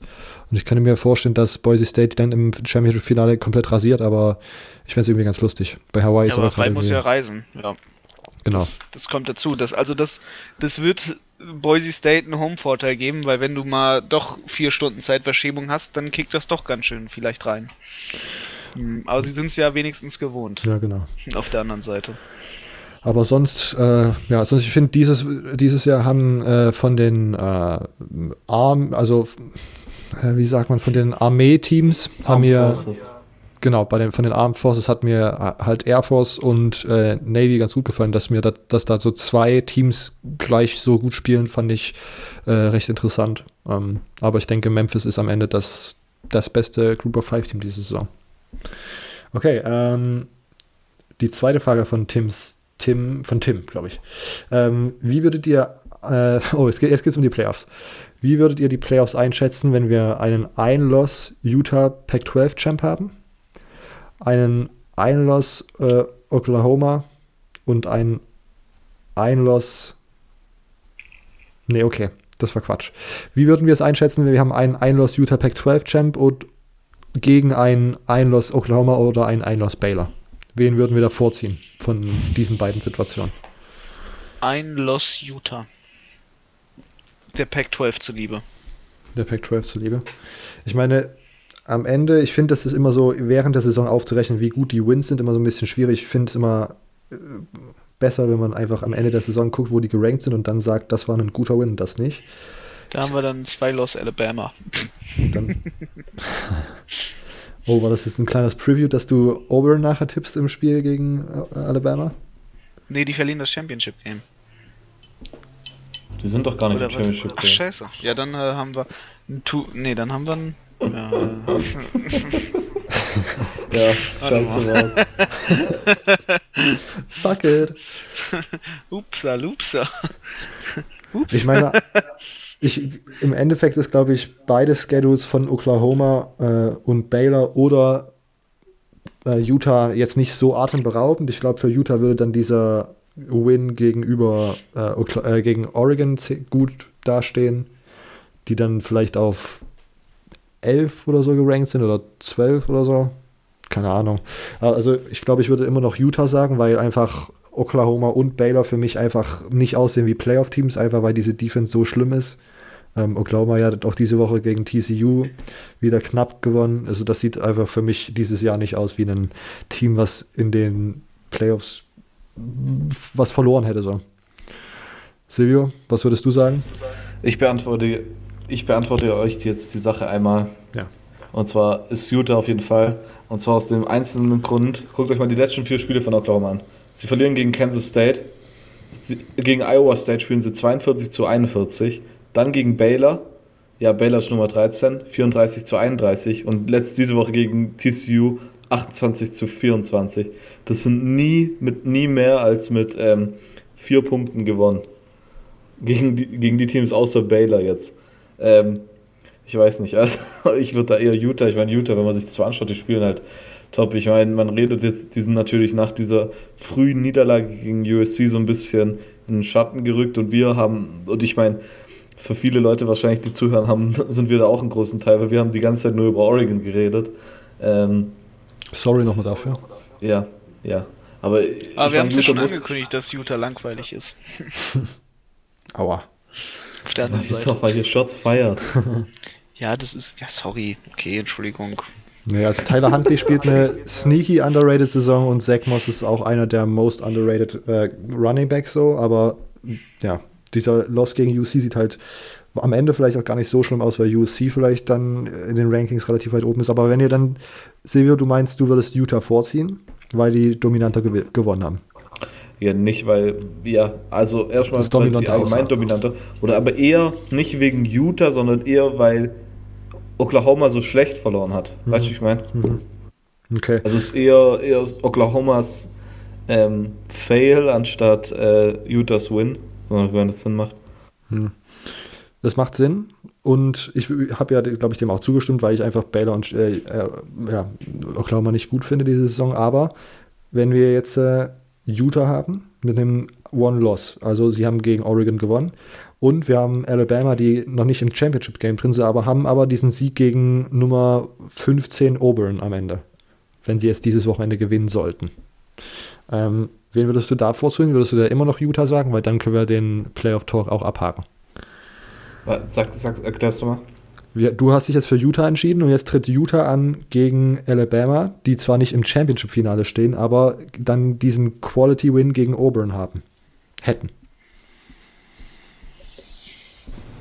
Ja, das, also, das, die Frage war ja auch eher, was ich mach, was ich denke, was ich machen würde. Weil am Ende glaube ich, dass halt die, das läuft gerade alles perfekt fürs Playoff-Komitee rein. Sie können Bama reintun und müssen sich nicht mal erklären dafür. Ähm, also natürlich, die, natürlich ist jetzt auch viel wahrscheinlicher, dass Bama reinkommt. Und ich, in, am Ende wird es wahrscheinlich auch darauf rauslaufen, weil wahrscheinlich auch noch Utah nächste Woche gegen Colorado verliert. Nein. Ähm, okay, äh, mal schauen. ähm, und da, dann Utah muss ja auch erstmal noch äh, Playoff, äh, das Championship Game gewinnen und wenn sie da verlieren, ist sowieso vorbei. Ähm, also ich glaube, am Ende wird wahrscheinlich Bama wahrscheinlich sogar reinkommen. Irgendwie, das Playoff-Komitee will doch die auch drin haben. Und das läuft gerade alles nur perfekt darauf hin. Ähm, persönlich würde ich aber trotzdem mit Utah gehen. Ja, okay. Dem kann ich mich tatsächlich auch so anschließen. Ich, und ich bin mir aber gar nicht mal so sicher, ob das Playoff-Komitee im Moment Bama noch drin sehen möchte. Ohne Tour ist das halt auch alles nur halb so sexy, finde ich. Kann ich mir vorstellen, dass das aber wahrscheinlich für den Namen alleine da rein mit reicht halt immer noch. Also dem James zuliebe, die machen das so. Okay. Gut, das war es erstmal für diese Woche, glaube ich, mit Utah den, macht das. Die werden National Champ. Dann müssen wir James aber einladen hier für eine Folge. Ja, ja, es ist schon. Spätestens, spätestens in den Playoffs. Okay. Wenn Ähm. dann dabei ist, äh, Einladung geht raus. An der Stelle, James, wenn du zuhörst, Einladung geht raus. Okay. Ähm, das waren die Fragen von Tim. Vielen Dank dafür. Jetzt Tarek. Ähm, warum sind im College so viele Kicker richtig schlecht? Also ein 30 Yard Field Goal äh, ist im College, College schon öfter mal ein Risiko.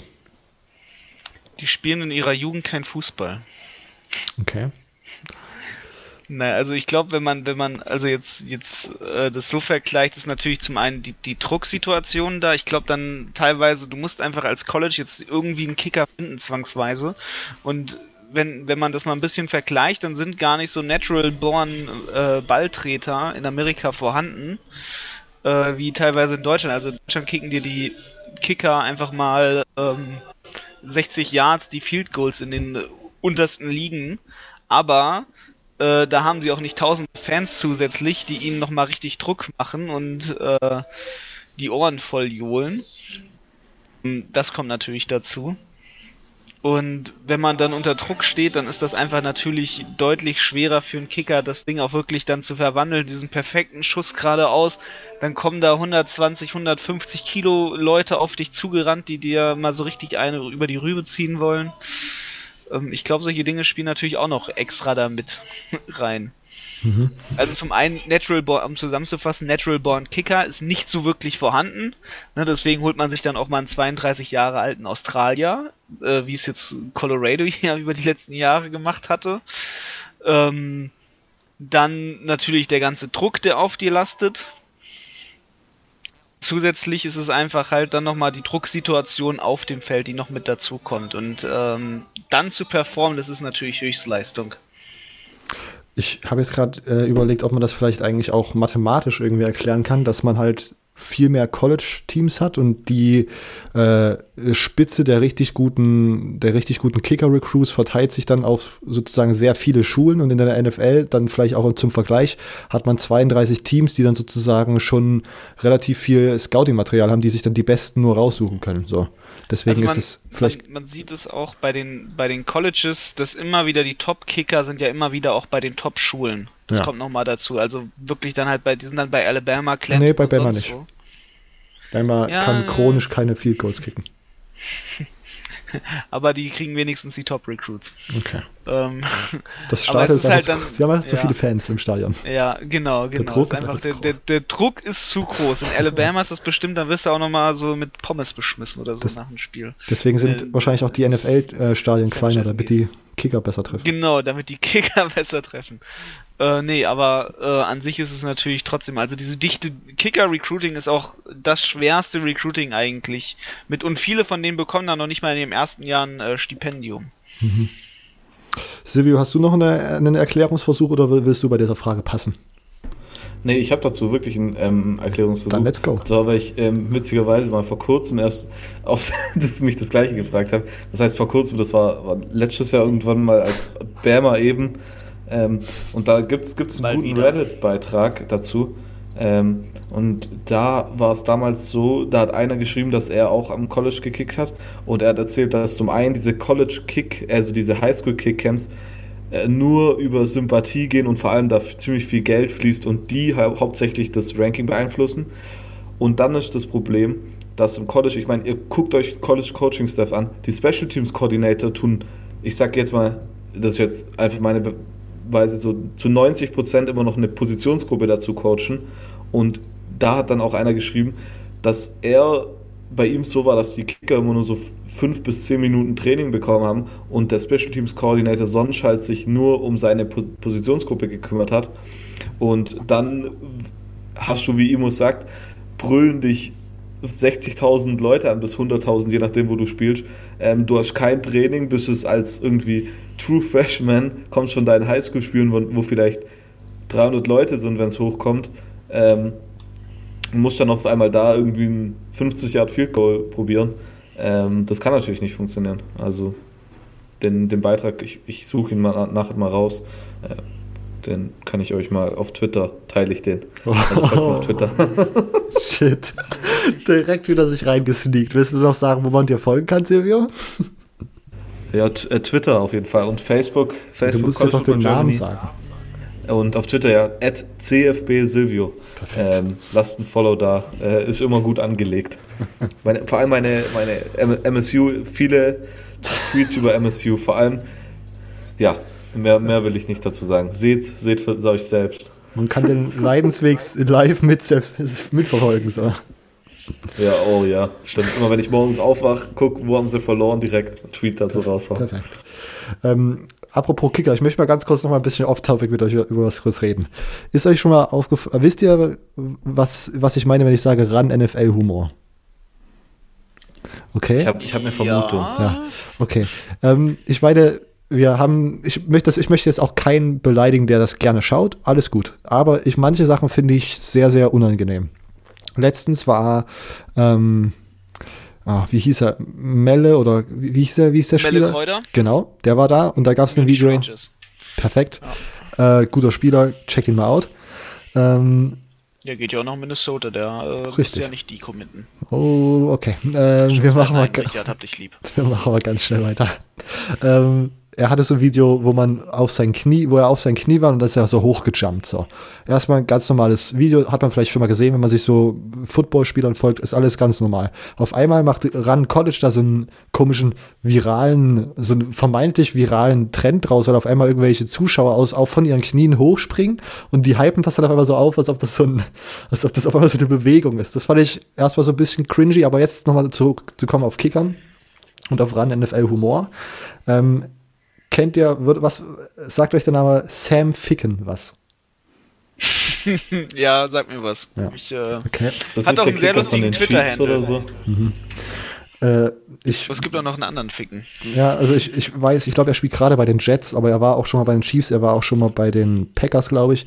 Und Leute, die nach, ich glaube, was, ich glaube, drei Jahren ist er jetzt in der LFL, nach drei Jahren immer noch Jokes mit Sam Ficken lustig finden, sind für mich großes Fragezeichen einfach. Es gab Leute, die, die wurden dann von Run NFL retweetet in der ersten Saison, die sich einen Ficken-Trikot gekauft haben. Die haben 80 Euro dafür ausgegeben, um sich einen Green Bay Packers Trikot zu holen und da hinten drauf stand Ficken. Finde ich und aber auch lustig. Das finde ich, ja, das war lustig für die ersten zwei Wochen und jetzt ist das schon wieder irgendwie Ficken ist gut. Wurde da, war dann so ein Tweet von so einem äh, New York Jets Cover-Typen, der so über diese Spiele twittert und dann hatte Randall NFL-Account äh, drüber gemacht. Ähm, Ficken ist gut. Und dann stand drüber, ähm, äh, entweder der äh, Kicker von den New York Jets trifft beim Field Goal oder ich nach dem One-Night-Stand. das ist ja schon, äh, wie das heißt diese eine App, die immer Studenten benutzen? Jodel. Das ist schon äh, ein Jodel. Alter, das ist so unlust. Das, ich finde das so cringy. Und dann wirklich mir vorzustellen, dass irgendjemand noch gedacht hat, ey, Alter, das ist so geil, ich hole mir jetzt ein Trikot, wo Sam Ficken draufsteht. Und das hat er dann so halb unironisch getragen, einfach so, ja, das ist so lustig, ja, heißt ficken. Ah, das ist so ein, das ist so Dad-Joke-Humor, also, der also so cringy ist, finde ich. Wenn du dir das Trikot kaufst und es unironisch auch noch in der Stadt trägst, dann stell dir vor, du läufst durch die Stadt und hast das Trikot an ähm, nur, nur, als Beispiel nicht, dass äh, ich trage ja nicht so viele Football-Trikots und Ding, aber du, du trägst das Trikot und denkst dir, boah, ich bin so geil. Ich, ich will so ein lustiger nicht, Typ. Vielleicht, warte, vielleicht, das muss man ja auch noch sagen, vielleicht hört sich das ja gerade einer an und trägt das, das oh, Trikot Sorry und, dafür. Nee, das ist natürlich nichts Persönliches, also nicht, nicht gegen Hören, eine Person. Äh, Gerade so. trägst, schick ein Foto. Ja, oh. Damn, Alter. Das, äh, sofort retweetet von unserem Account. Ja, also das, das soll ja wirklich keine, keine Beleidigung sein. Aber stell dir mal vor, du, du trägst das Trikot durch die Stadt und einer dreht sich um und, und guckt da drauf und da steht Ficken drauf und die wissen halt nicht, was das ist. Du wirst doch nur von allen dumm angeschaut. Ähm, aber wer, wer das Geld dafür hat, ja. Tragt es bitte beim Footballabend, dann finden es alle wieder lustig. Naja. Ja. Das, das haben ja. halt so alle beim ersten Mal lustig gefunden. Dann kommt der Typ halt so drei Jahre hintereinander immer mit seinem Ficken-Trikot und alle denken sich so, alles klar, wir haben es geschnallt. Nee, ich glaub, Nummer 69. also nach drei Bier ist es wieder lustig, glaube ich. Ja, ich weiß nicht. Okay, gut, ich habe also mit dieser, mit diesem kleinen Rant habe ich ja auf die falschen Leute getroffen. Immer findet es lustig. Ficken. Folge direkt auf explicit stellen, okay. Ähm, vielen, Dank an, vielen Dank an Tarek für die letzten beiden, für diese Frage. Das war nur eine. Ähm, Denko jetzt mit der Frage, haben die UC Trojans nächste Saison ein Quarterback-Problem, äh, in Anführungszeichen? Wer wird starten? Daniels oder Slovis? Oh ja, das ist wirklich ein Problem. Sie haben ja, sie haben ja quasi nächstes Jahr Luxusprobleme, wenn sie dann alle fit sind. Mhm. Wenn sich keiner in der Preseason dann wieder verletzt oder so oder länger noch ausfällt. Ich meine, jetzt zu sagen, wer starten wird, ist schwierig, ne? Aber ja. ich, ich meine, als Slovis dann gestartet ist, weil Daniel sich verletzt hat, äh, kam, glaube ich, soweit ich mich noch erinnern kann, raus, dass eigentlich äh, Clay Helton Slovis sowieso starten lassen wollte. Ähm, und das nur nicht getan hat, weil irgendwie Daniels halt schon jetzt eine Saison da war, aber er sah vermeintlich im Training besser aus. Ja, ja das, das wäre jetzt auch mein Take gewesen. Mhm. Das war meint ihr, das stimmt so oder ist das so ein, so ein, so ein good, good thing, so, oh ja, ich wollte das nee, so starten nee. lassen? Das, das stimmt angeblich echt, aber es war nicht ähm, Helton, der es wollte, sondern der neue Offensive Coordinator, ähm, oh. Graham Harrell. Der wollte okay. angeblich vor dem Jahr schon, ähm, hat er in der, in der Preseason, Preseason nenne ich es jetzt mal, ähm, ge gedacht, dass Slovis der bessere Quarterback ist, aber da halt, als er ja auch schon gekommen ist, JT Daniels schon da war und er dieser, dieser Top-Recruit war, ähm, hat er ihn halt nicht starten lassen können. Und dann war es eigentlich sein Glück, ja, dass, dass JT Daniels sich verletzt hat, so dumm sich das anhört und Slovis hat starten können. Und jetzt kann er auch durchsetzen, Slovis nächstes Jahr vielleicht starten zu lassen. Aber ich glaube, das kommt halt einfach darauf an, wer als Head Coach kommt und ob er ihn als Offensive Coordinator behält. Also, oder ob, ja. Steigst du auch in der Debatte ein, das äh, Head Coach? Ja, da bin ich immer drin, da bin ich immer drin. Ja. Ich, sag, ich sag schon die ganze Zeit, dass Graham. Ich, ich habe ja schon auch, ich weiß nicht, ob ich das hier im Podcast gesagt habe, ich habe mit Robert auf jeden Fall schon mal in einem Spiel gegen USC getippt, weil ich gedacht habe, dass das jetzt das Spiel wird, wo Helden rausgeworfen wird. Ja, aber guck mal, jetzt haben sie, jetzt haben sie ja schon wieder gewonnen. Und das ist eigentlich schon fies. Die stehen 8-4 und es wird aber jedes Spiel drüber diskutiert, wann er jetzt eigentlich als Headcoach geht, obwohl er eigentlich, muss ich mal sagen, seinen Job doch eigentlich ganz gut macht. das ist schon, schon hart. Also wenn man der ist, dann äh, er tut mir schon leid. Für USC ist vielleicht sogar eigentlich schade, dass sie diese Saison so gut sind, weil sie jetzt eigentlich jemand Neuen holen wollten und dann Scheiße, Mann, wir sind leider 9 und 4, 9 und 4 gegangen. Fuck. Ja, aber das zeigt auch, dass er seinen Job macht auch so. Ja, das stimmt. Ähm, Also ihn jetzt zu feuern ist halt sehr, sehr ja. schwierig und das zu rechtfertigen irgendwie. Ja, es ist auch einfach mies. So. Also stell dir mal vor, du machst als Coach, du machst, du machst deinen Job generell und die Leute reden aber trotzdem über deinen Nachfolger so ungefähr, obwohl du deinen Job eigentlich behalten möchtest. Ja. Ist ganz egal, was man mal macht, ob man Gabelstaplerfahrer ist oder Chefredakteur. So. Das ist schon äh, mies. Okay, ähm, nächste Frage von Denko-SEK. Wie peinlich ist die Niederlage der Canes gegen Florida International? Hat diese Pleite Konsequenzen? habe ich vorhin schon einen kleinen Rage bzw. Freude ähm, Ansage gemacht. Ähm, brauchen wir, glaube ich, jetzt nicht weiter eingehen. Oder wollt ihr noch kurz Stellung beziehen? Das ist schon peinlich. Ja. Denk schon peinlich, peinlich, bei aller Liebe. Ja. Der, der Emoji mit dem Clown ist mittlerweile mein Lieblings-Emoji, weil er diese Michigan State-Situation von mir so oft gut beschreibt. Mhm. Ähm, heute Morgen auch wieder. ähm, äh, und den Clown-Emoji würde ich auf jeden Fall Miami empfehlen. Ja. Vielleicht auszudrucken und sich mal so als, als Maske überzuziehen. In den Locker-Room hängen. ja, bitte nicht, also bitte als, nicht Logo, so als Logo austauschen, anstatt das U einfach diesen Clown drauf. Aber, aber nicht, dass du bitte denken, sie sind dann so Horror-Clowns. Das ist dann schon wieder äh, dubios komisch. Creepy. Hätte immer Angst. Naja, ist das creepy? Na, ich finde es eher Brauchen wir nicht drüber reden, da verärgere ich bestimmt wen. Die, spr die springen aus der Hecke raus. Das war doch auch mal so ein, so ein Trend Bitte oder so. Nicht. Ne? Ja, das war mal ein Trend. Gruselig. Ähm, nächste Frage von Denker-SEK. Hat Robert irgendwelche Zweifel an einem Sieg der Gators gegen die Knowles? ähm, ich würde eigentlich sagen nein, aber ich habe heute den Stat gelesen, dass sie seit zehn Jahren zu Hause nicht gegen äh, Florida State gewonnen haben. Was mich ein bisschen oh. nervös gemacht hat. Auf der anderen Seite, die Home Crowd dieses Jahr bei so wichtigen Spielen, zum Beispiel gegen Auburn, war schon echt, echt richtig krass. Ähm, deswegen keine Zweifel, ich muss mir jetzt auf diesen Wagen, ich bin vorne auf diesen Wagen aufgesprungen, wo ich meinte, Florida ist mit Abstand das beste Team in Florida. Äh, ja, die University of Florida ist mit Abstand die beste Universität im Staat Florida. Ähm, deswegen bleibe ich auf diesem Wagen. Ich habe überhaupt keine Zweifel. Ich habe keinen Zweifel, dass die Gators gegen die Notes gewinnen. Um das hier mal nochmal öffentlich zu sagen. Ähm, ist auch so bisher, wie die Knowles spielen, braucht man euch da wirklich sich Sorgen machen. Richtig. Die machen vielleicht irgendwie so 21 Punkte im ersten Quarter und dann lassen sie so 53 äh, gegen Florida, das von Florida zu, im zweiten, dritten und vierten und scoren selbst gar nichts mehr. Ähm, okay, wir hören uns nachher beim Pick'em ja wahrscheinlich nochmal, wie ihr das die ganze Sache einschätzt. Ähm, Sammy fragt uns jetzt, äh, wie findet ihr Christian Fulton? Christian Fulton, ähm, Receiver von UCLA, soweit ich mich nicht irre, ja, ne? Genau. Ähm, hatte, glaube ich, gegen UC gar nicht mal so krasses Spiel, weil da ähm, Asiasi, dieser ähm, äh, Titan, die meisten Receptions und die meisten Yards für UCLA gemacht hat, aber sonst ähm, nicht schlecht diese Saison. Ich muss, wird direkt mal nachschauen. Weiß jemand, Will jemand noch was zu Christian Fulton sagen? Kann ich gar nicht so richtig einschätzen. Ich interessiere mich nie wirklich für Receiver. Herr Christian Fulton, ist das nicht der, der Cornerback von LSU? Ah ja, doch. Ah, ja, doch. Genau. ich dachte gerade, hä? Ich dachte, ich dachte nicht, ah, hey, Christian Fulton ist doch ein Cornerback von LSU und dann habe ich gegoogelt, UCLA, keiner da. Ich hast schon, glaube ich, mit Demetric Felton vertauscht. Ah ja, genau, perfekt. Das ist dieser, ähm, über den, deshalb habe ich am Anfang vom Jahr auch so ein bisschen gedacht, dass ähm, weil Grant, der, der, war übel, übel aufgehypt auch vor der Saison, dass der ähm, auch vielleicht einen Jim Thorpe Award gewinnen kann. Und da dachte ich dann damals mit Grant Delpit im Team, könnte der niemals Kandidat sein. Äh, aber es ist ein guter Corner, ja. Äh, wahrscheinlich jetzt auch dieses. Hm. Okay. Ich entschuldige mich nochmal für diese Major-Verwechslung.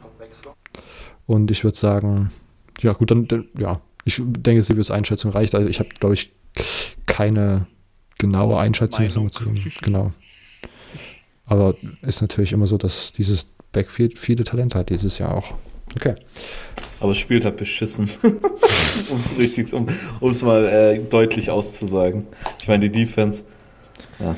Na gut, wenn die, Offense, halt, wenn die Offense halt 70 Punkte scoret, braucht man dann nur das Mindeste machen. Ne? Da brauchst du auch nicht Defense spielen. Na, ja. Naja, stimmt. Stimmt jetzt auch nicht so. Letztes Jahr hat LSU 72 zu 74 verloren gegen Texas A&M. Ja, man muss das Mindeste machen. Man muss halt mindestens einen Punkt Unterschied. Ja, aber sie, sie, spielen ja mindestens Defense, das ist ja der genau. Unterschied. Okay. Ähm, wie findet ihr Jeffrey Okuda? Jeffrey Okuda, ähm, Cornerback von Ohio State. Ähm, Klasse, gewinnt dieses Jahr Jim Thorpe Award. Ja. Hätte ich auch gesagt, ist es eine der letzten drei, glaube ich, ne? Auf drei wurde es jetzt reduziert. Genau. Mit äh, Grant Delpit und J.R. Reed, glaube ich, von, von Georgia. Von Georgia, ja. genau. Ja, also für Okuda für mich absolut der, der da am meisten raussticht. Ähm, in jedem, in jedem Ohio State-Spiel, die ich gesehen habe, das waren, glaube ich, dieses Jahr relativ viele sogar, in der, vor allem in den letzten Wochen, ähm, immer sehr, sehr gut gespielt. Ähm, ich finde Jeffrey Okuda einen, ja, den besten Cornerback vielleicht sogar dieses Jahr. Und auf jeden Fall auch der Gewinner dieses Jim Thorpe Awards. Immer irgendwelche. Starke oder? Leistung. Ich habe da nicht viel dazu zu fügen. Ähm, spielstark, gefällt mir so, das zu sehen, auch als Cornerback-Coach in meinem Verein so, ne, ich mhm. beschäftige mich ja viel mit Defensive Backs, jetzt dieses Jahr Safety so, aber an sich als, als äh, gewohnter Cornerback, also ich, mir, mir gefällt der zuzugucken, ja. Okay. Ist ein, ist ein sehr solider Spieler. Äh, wie findet ihr Pittman Jr. von den Trojans äh, und wie findet ihr den Quarterback von der USC? Ja, zu Keaton Slovis habe ich vorhin schon was gesagt. Pittman, äh, auch einer der drei Finalisten für den Biletnikov Award, für den jo. besten Receiver, perfekt. Ähm, und ja, sie wird übernehmen. Ja. Du, du hast eine starke Meinung. Hau rein. Ja, nee, ich, nee ich, ich wollte nur sagen, mit, mit Jamar Chase und CD Lamb, das wollte ich nur sagen. Achso, aber ich, ich glaube, wir haben vorhin kurz drüber geredet und ich glaube, wir beide waren sogar der Meinung, dass er dieses Jahr diesen Award theoretisch verdient hätte, aber ich glaube, wir sehen, glaube ich, beide Chase am, ähm, vorne, ne? Genau, ja. Wobei ich mir auch gut vorstellen könnte, dass Lamb einfach nur wegen Namen gewinnt. Mhm. Aber die, die, Performance von Chase war doch wahrscheinlich die, wo am meisten Votes bekommen wird. Mhm. Auch wenn ich, wie gesagt, Pittman denke, sollte sie gewinnen. Pittman war krass. Ich meine, ich hatte Pittman, äh, ich will nur mal ein bisschen pushen. Ich habe ja. Pittman direkt im Draft im Fantasy Football Team genommen.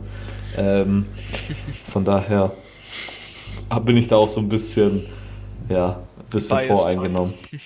genau, biased. okay.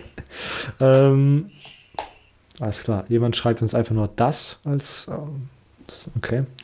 Das ähm, ist super. okay. Okay. Nächste Frage von Tim. Wir müssen doch noch mal kurz zu dem, zu dem äh, Playoff, zur Playoff-Situation zurückkommen. Oder vielleicht doch nicht, unabhängig der Playoffs. Wie würdet ihr einen Two-Loss Georgia SEC-Finalisten oder einen One-Loss Bama höher, äh, Bama einschätzen? One-Loss Bama. Jetzt, wenn äh, Two-Loss, meint, meint man damit dann, dass haben die schon zwei Niederlagen, Georgia? Nein, ich wenn sie Two Losses hätten, sie müssen ja ins Championship Game. Ja, so, okay, ja, dann auf jeden Fall Alabama. Also wen würden wir höher schätzen? Und dann würde ich sagen, Bama, ja. Weil sie, obwohl. Na, weil der, weil der Georgia Loss kommt ja gegen South Carolina, gegen Unranked. Ja, aber das finde, das ist ja gerade die Argumentation. Und Bama hat ja, aber Bama hat ja nur gegen LSU verloren. So. Und, und in dem Sinne dann ja. schätze ich schon Bama höher, weil halt ähm, entweder verlierst du zwei Spiele davon eins gegen LSU, dann sagt man, okay, es ist okay, aber South Carolina äh, ist schon ein bisschen, ein bisschen komischer und dann schätze ich schon, dass halt besser, wenn man nur gegen LSU verloren hat. Dass man dann wahrscheinlich nochmal gegen LSU verliert, jetzt wo auch wo der Quarterback weg ist, das könnte dann auch natürlich noch eine Variante sein. Eigentlich will ich es beiden Teams nicht gönnen, aber in dem Fall, dann würde ich sagen, Alabama, da macht es schon mehr Sinn einfach. Okay, dann gehe ich aus Protest bei dieser Frage auf Georgia, weil wir das, glaube ich, auch letzte Woche schon kurz diskutiert haben. Immer. Ich sehe es halt immer noch wichtiger, auf die Sachen zu schauen, die man gewonnen hat. Und Alabama hat literally niemanden gespielt, außer Auburn, die sie dann geschlagen haben in diesem Szenario, wenn sie einen Loss haben, die dann Nummer 15 oder 17 sind. Und äh, Georgia hat gegen Florida gewonnen und gegen. Also sagst du jetzt nur. Auburn. Auch gegen Auburn. Also Floyd hat ein Quality-Win mindestens mehr, wenn mir jetzt nicht gerade noch einer entfällt. Und deswegen würde ich aus Prinzip einfach Georgia höher ranken, weil ich denke, dass man Siege höher einschätzen müsste als Niederlagen. Silvio, hast du schon gemeint, was du, Alabama hattest du gesagt, ne? Ich würde mit Bama gehen, ja. Okay. Ich schaue jetzt nochmal ganz kurz nach, ob ich hier irgendwas, okay, aber das recherchiere ich nochmal, ob ich jetzt gerade irgendein Quality Win von und gegen Notre Dame hat Georgia auch noch gewonnen. Georgia hat gegen Notre Dame, Florida und Auburn gewonnen. Ähm, Alabama nur gegen Auburn. Das würde ich immer noch äh, ja, als qualitativ besser befinden. Da. Okay, aber weiter geht's mit äh, Jona. Direkte Frage an Silvio. Silvio, hilf mir. Wie kann man sich motivieren, jetzt noch sein Bad Team anzugucken? In Klammern, bin Texas-Fan. Aua. Ja, also, also ich muss direkt mal sagen, als Michigan State-Fan geht es ja noch um richtig was. Ich meine, es geht noch um die Bowl-Teilnahme. Und ähm, von daher, ich kann mich da gut motivieren. Als Texas-Fan könnte ich mich aber definitiv nicht motivieren. Oh Mann, du Armer. Äh, Vielleicht such dir ein anderes Ehre. Team. such dir ein anderes Team. ähm, nee, ich meine, ich weiß, was ich gerade sagen wollte. Du musst einfach an das Positive sehen. Nächstes Jahr könnte es besser werden. Und am Anfang von der Folge habe ich doch gesagt, wie beschissen es nächstes Jahr wird. Ähm, ja, Guck, guck dir andere Sportarten an. Äh, okay, Basketball hat Michigan State auch verloren. Ich glaube, die sind im Bullenreiten ganz gut. So, Bullreiten. Ja, irgendwie, irgendwie sowas. So ein texanischer Sport. Ja, ich meine, du tust dir gut reden alles. Ja. Äh, die kleinen, die kleinen Sachen sind es. 27-0 gegen Rutgers. Muss höher anrechnen, als du eigentlich solltest. Und so Texas, die spielen nächste Woche gegen Texas Tech und dann ja, wenn, wenn, wenn sie gewinnen, tu es richtig hochpushen. Jeder, jeder Punkt ist schon. Das zeigt, äh, wie sie eigentlich aufbauen für nächstes Jahr. Genau, genau. Es, es ist quasi der Rebuild im Herzen, so. Auch bei dir. Silvio ist im Grunde so ein bisschen der, der ja, Psychiater für alle Fans von sehr schlechten Teams. Ja, irgendwie scheint so. Okay. Die letzte, die letzte ähm, Instanz bin ich. Das, ich. An mich richten sie sich dann, wenn es nichts mehr anderes hilft. Ähm, Tennessee kann jetzt noch 7-5 gehen. Hättet ihr nach dem Saisonstart gedacht, dass es so weit kommen kann? Wieder die allwöchentliche Tennessee-Frage. Random Tennessee-Frage. Ähm, naja, ich habe es auch am Anfang schon so eingeschätzt, dass sie so weit noch gehen können. Also da würde ich nochmal Fact-Checking betreiben, weil nach einer Niederlage gegen Georgia State und BYU habe ich auf, also bin ich mir sehr sicher, dass ich das nicht so gesehen habe und ich kann mir fast vorstellen, dass Ivo gemeint hat, oh doch, die gehen auf jeden Fall 7-5. Ja. Ja, halt so ein, so ein stabiler, gerade so Bowl-Game irgendwie und dann spielen sie, keine Ahnung, gegen Hawaii oder sowas. So wird das werden. Das ist aber kein stabiles Bowl-Game gegen Hawaii. Ja, das ist halt ein stabiles Tennessee Bowl Game, so gerade so Apropos Hawaii. Reingerutscht, vielleicht der Bahamas Bowl oder sowas. Apropos Hawaii, ich gucke gerade nebenbei, ähm, hier auf dem zweiten Bildschirm, das äh, Michigan State Basketball spielt gerade gegen Georgia. ähm, und die spielen ähm, äh, Maui Jim Maui Invitation, also ein Basketballturnier in, ähm, Hawaii, auf Hawaii. Und ja, Michigan State hat gestern verloren, ähm, bevor da wieder gleich Leute kommen. Man kennt es. Äh, aber das ist ziemlich witzig. Die, die Coaches, die tragen alle so Hawaii-Hemden. Nice. das, also nur bei Michigan State. Georgia ist traditionell gegangen. Ähm, und das Hawaii-Hemd, das witzig ist, äh, als ich dieses Jahr in East Lansing war, gab es es noch und ich dachte, Mann, wäre ich so ein richtiger Fred-Boy, würde ich mir das jetzt kaufen. Weil ich bin, ich bin ja da auch auf eine Fred-Party gegangen und ich dachte, fuck man, wenn würde ich das tragen, ich wäre da direkt der Don Peter, aber ähm, ja. Mann, jetzt Don Peter kennt Aber dann hast du einfach gesagt, dass du Deutsch bist, dann warst du auch das Gespräch der Runde. Ja, ja. nee, aber ich meine, hätte, hätte, ich so ein Polo angehabt, also das, äh, nicht kein Polo, sondern halt so ein Hemd und äh, dann hätte ich ein paar Fotos gemacht, da hätten meine Kollegen wahrscheinlich gleich gedacht, damn, jetzt, jetzt geht's aber ab. Look at ähm, him. Einem schmeckt, baby. kennt, kennt ihr einem schmeckt? Robert kennt es jetzt nicht, weil Ivo, kennst du das? Nein. Einem schmeckt, das sind so, so Typen, die machen so einfach so Partyvideos von so Universitäten, so Partyvideos. Äh, und das, ich habe schon mal zum Robert erzählt, komm, das kann ich jetzt schon rausfahren. Einmal, ich, ich dachte richtig, so zwei, also ein Jahr vorm Abi, dachte ich, ich, ich bewerbe mich vielleicht an US-Universitäten Und da habe ich mich, um mich zu motivieren, habe ich mir die Party-Videos angeguckt von den US-Universitäten, weil ich gedacht habe, damn, man, guck dir das an, streng dich an und dann siehst du sowas. Das sind so Colorado State, wo die richtig durchdrehen und, und Boulder natürlich.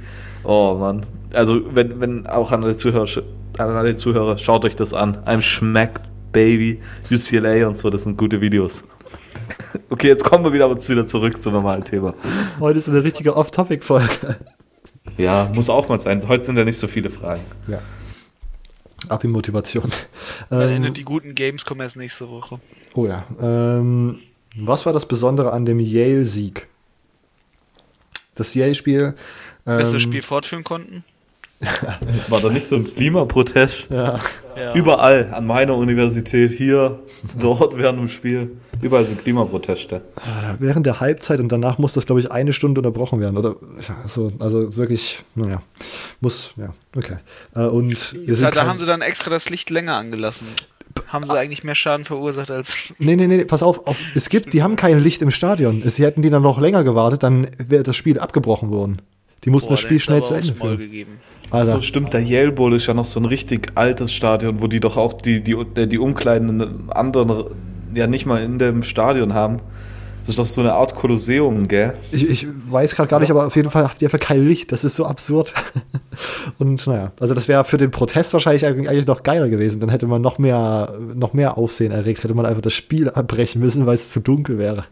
Das, das war ja das Championship-Spiel quasi. Alter. Und ich, Yale gegen. FCS geht ja jetzt schon in die Playoffs. Yale gegen Harvard ist doch auch so eine. Das ist, ist das überhaupt FCS? Ist doch, ist nicht Ivy FCS, was eigenes? FCS, nee, FCS. Die spielen auch FCS Playoffs, ja. Deswegen in der FCS, um das mal kurz anzuschneiden, ist ja jetzt quasi die reguläre Saison schon vorbei. Das, was man sich für die FBS wünscht, haben sie ja in dem Sinne. Hm. Die haben ja jetzt Playoffs. Okay. Ähm, aber Yale gegen Harvard ist sonst, glaube ich, ist das eine Rivalität eigentlich noch zusätzlich? Das ist Tradition, ja. Alles ja. in Ivy League ist Tradition und Rivalität. Hm. Hass unter reichen Kindern. Okay.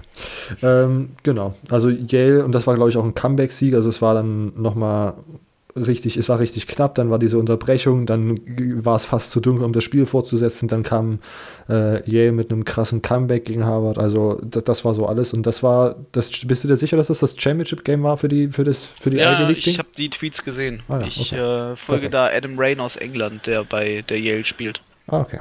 Okay, genau. Ähm, ist Matt Rule einer der unterschätztesten Coaches äh, im College Football? In Klammern starke Rebuilds mit Temple und Baylor. Ich, ja. ich würde das gleich mal am Anfang kurz jo. meinen ersten. Sorry, Imo, jetzt bin ich dir gerade sogar zuvor gekommen. ähm, ich, ich würde niemals sagen, dass Matt Rule underrated ist. Also ich weiß nicht. Oder unterschätzt. Also das habe ich erstens noch nie gehört. Matt Rule wird mittlerweile immer zu den Top-Coaches gezählt. Ich meine, nicht ohne Grund haben NFL-Teams, mehrere NFL-Teams äh, in der letzten Offseason angefragt, ihn zu interviewen. Ähm, und ich, ja, natürlich könnte man sagen, unterschätzt, weil äh, durch diesen, nee, ich weiß wirklich nicht, wie man unterschätzt sagen kann. Also, ich weiß nicht. Äh, vielleicht seht ihr das jetzt anders, aber ich meine, Matt Rule wird immer genannt, auch jetzt, wenn, ich sage jetzt mal, größere Head Coaches Jobs offen werden, wie zum Beispiel, okay, das hat sich jetzt auch nochmal, Florida State zum Beispiel ist halt eigentlich für mich eine größere Universität und da wird Matt Rule auch genannt, aber da geht er natürlich niemals hin. Äh, von daher, ich könnte nicht als unterschätzt zählen. Emo, willst du anschließen? Ich, also ja, es, also ich finde trotzdem, dass er ein bisschen unterschätzt wird, weil er noch nicht den Super, also noch nicht an dieser Super-Uni ist, aber vielleicht ist er ja auch genau dieser Rebuild-Coach, vielleicht muss er sich noch ein bisschen mehr beweisen.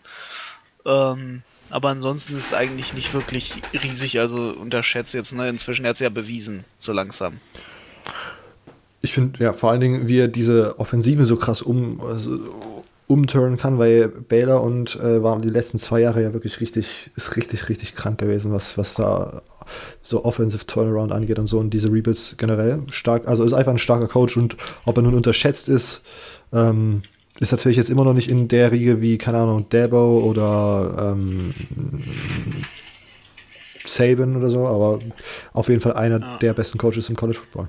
Also wenn man jetzt auch noch fies ist, dann kann man ja sagen, Geoff Collins hat eigentlich nur seinen Georgia Tech Job Matt Rule zu verdanken, weil er durch ähm, ja durch äh, Matt Rule ja quasi das gute Temple-Team übernommen hat. Ähm, und dadurch ja dann durch diese Früchte dieser Arbeit äh, jetzt bei Georgia Tech so langsam das nicht hinbekommt. Verschwörungstheorie. Ganz fiese Theorie hier. Ja, es ist ja keine Theorie, es ist ja einfach nur dann äh, üble Nachrede. Aber ja, ich, ich, glaube, Georgia Tech ist aber tatsächlich auch auf einem relativ guten Weg. Die sahen äh, jetzt in den letzten Spielen, glaube ich, gar nicht mal so schlecht aus. Silvio Yondoyen spielt auch äh, für die Europa-Interessierten. Ah, ja. Und ja. ich, ich, ich glaube, es hängt ja damit zusammen, wegen dieser Umstellung von Triple Option auf Pro oder was auch immer das jetzt ist, was halt keine Triple Option ist. Ja, Georgia ist halt eine andere Baustelle. Es ist ein bisschen, als würde man den BER übernehmen. Guter Vergleich. ähm, so, sollte Georgia Tech zum alten, langweiligen Offensivsystem zurückkehren? Nee. Okay. Silvio, Triple Option für Georgia Tech zurück oder? Nee, und vor allem, es geht auch gar nicht. Ich meine, der Head Coach ist ja nicht mehr da. Ja. Okay, weiter geht's mit der Frage, mit der letzten, glaube ich, für heute. Ähm, Bama kommt in die Playoffs, wenn sie den Iron Bowl gewinnen? Fragezeichen.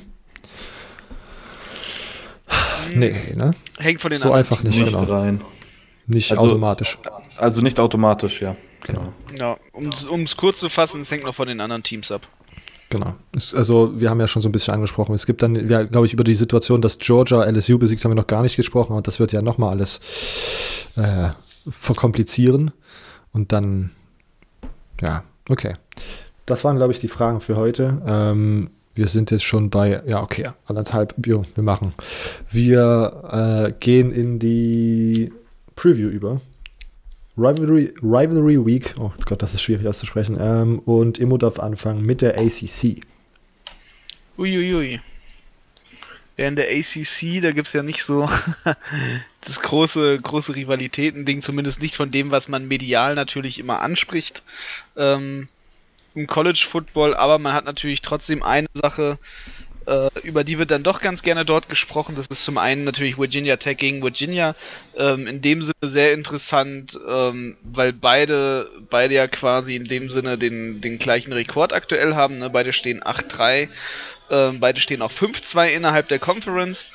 Ähm, dementsprechend da ganz interessant. Man muss natürlich immer sagen, Virginia ist auch natürlich mit West Virginia nochmal sehr, sehr ernsthaftig in der Rivalität. Ähm, natürlich da, aber trotzdem, ne, also es geht ja natürlich ein bisschen so um die, jetzt, jetzt darum, wer, wer kriegt die Coastal, ähm, holt sich Virginia quasi nochmal das, das Ranking. Ähm, dementsprechend schon on fire das Game. Äh, da auch erstaunlich, also nur mit einer kleinen Spread von 2,5 ist Virginia Favorit. Ähm, auch interessant natürlich eine Sache noch hervorzuheben. Der Leading Rusher bei Virginia ist äh, Perkins ähm, Running Back technisch, also macht es der Quarterback ganz gerne, der Bryce. Ähm, geht ja jetzt auch quasi mit so in sein letztes Game.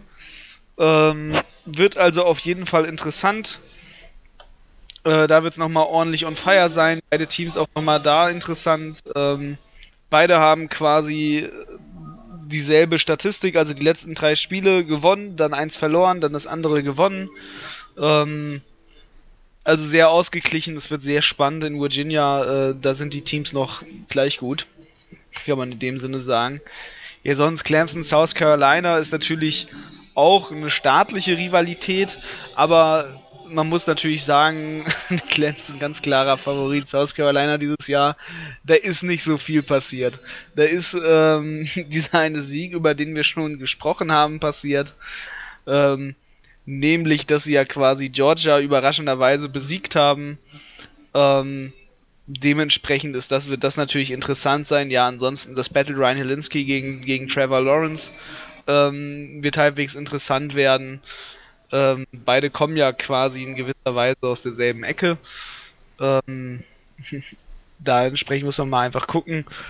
Ähm, obwohl, nee, sorry, da habe ich mich gerade vertan, die kommen beide nicht aus derselben Ecke. Die waren nun mal zusammen beim Opening. Ähm, ja, ansonsten, was haben wir noch? Wir haben Georgia gegen, gegen Georgia Tech. Ähm, auch da natürlich Georgia klarer Favorit. Georgia Tech dieses Jahr braucht man nicht viel drüber reden.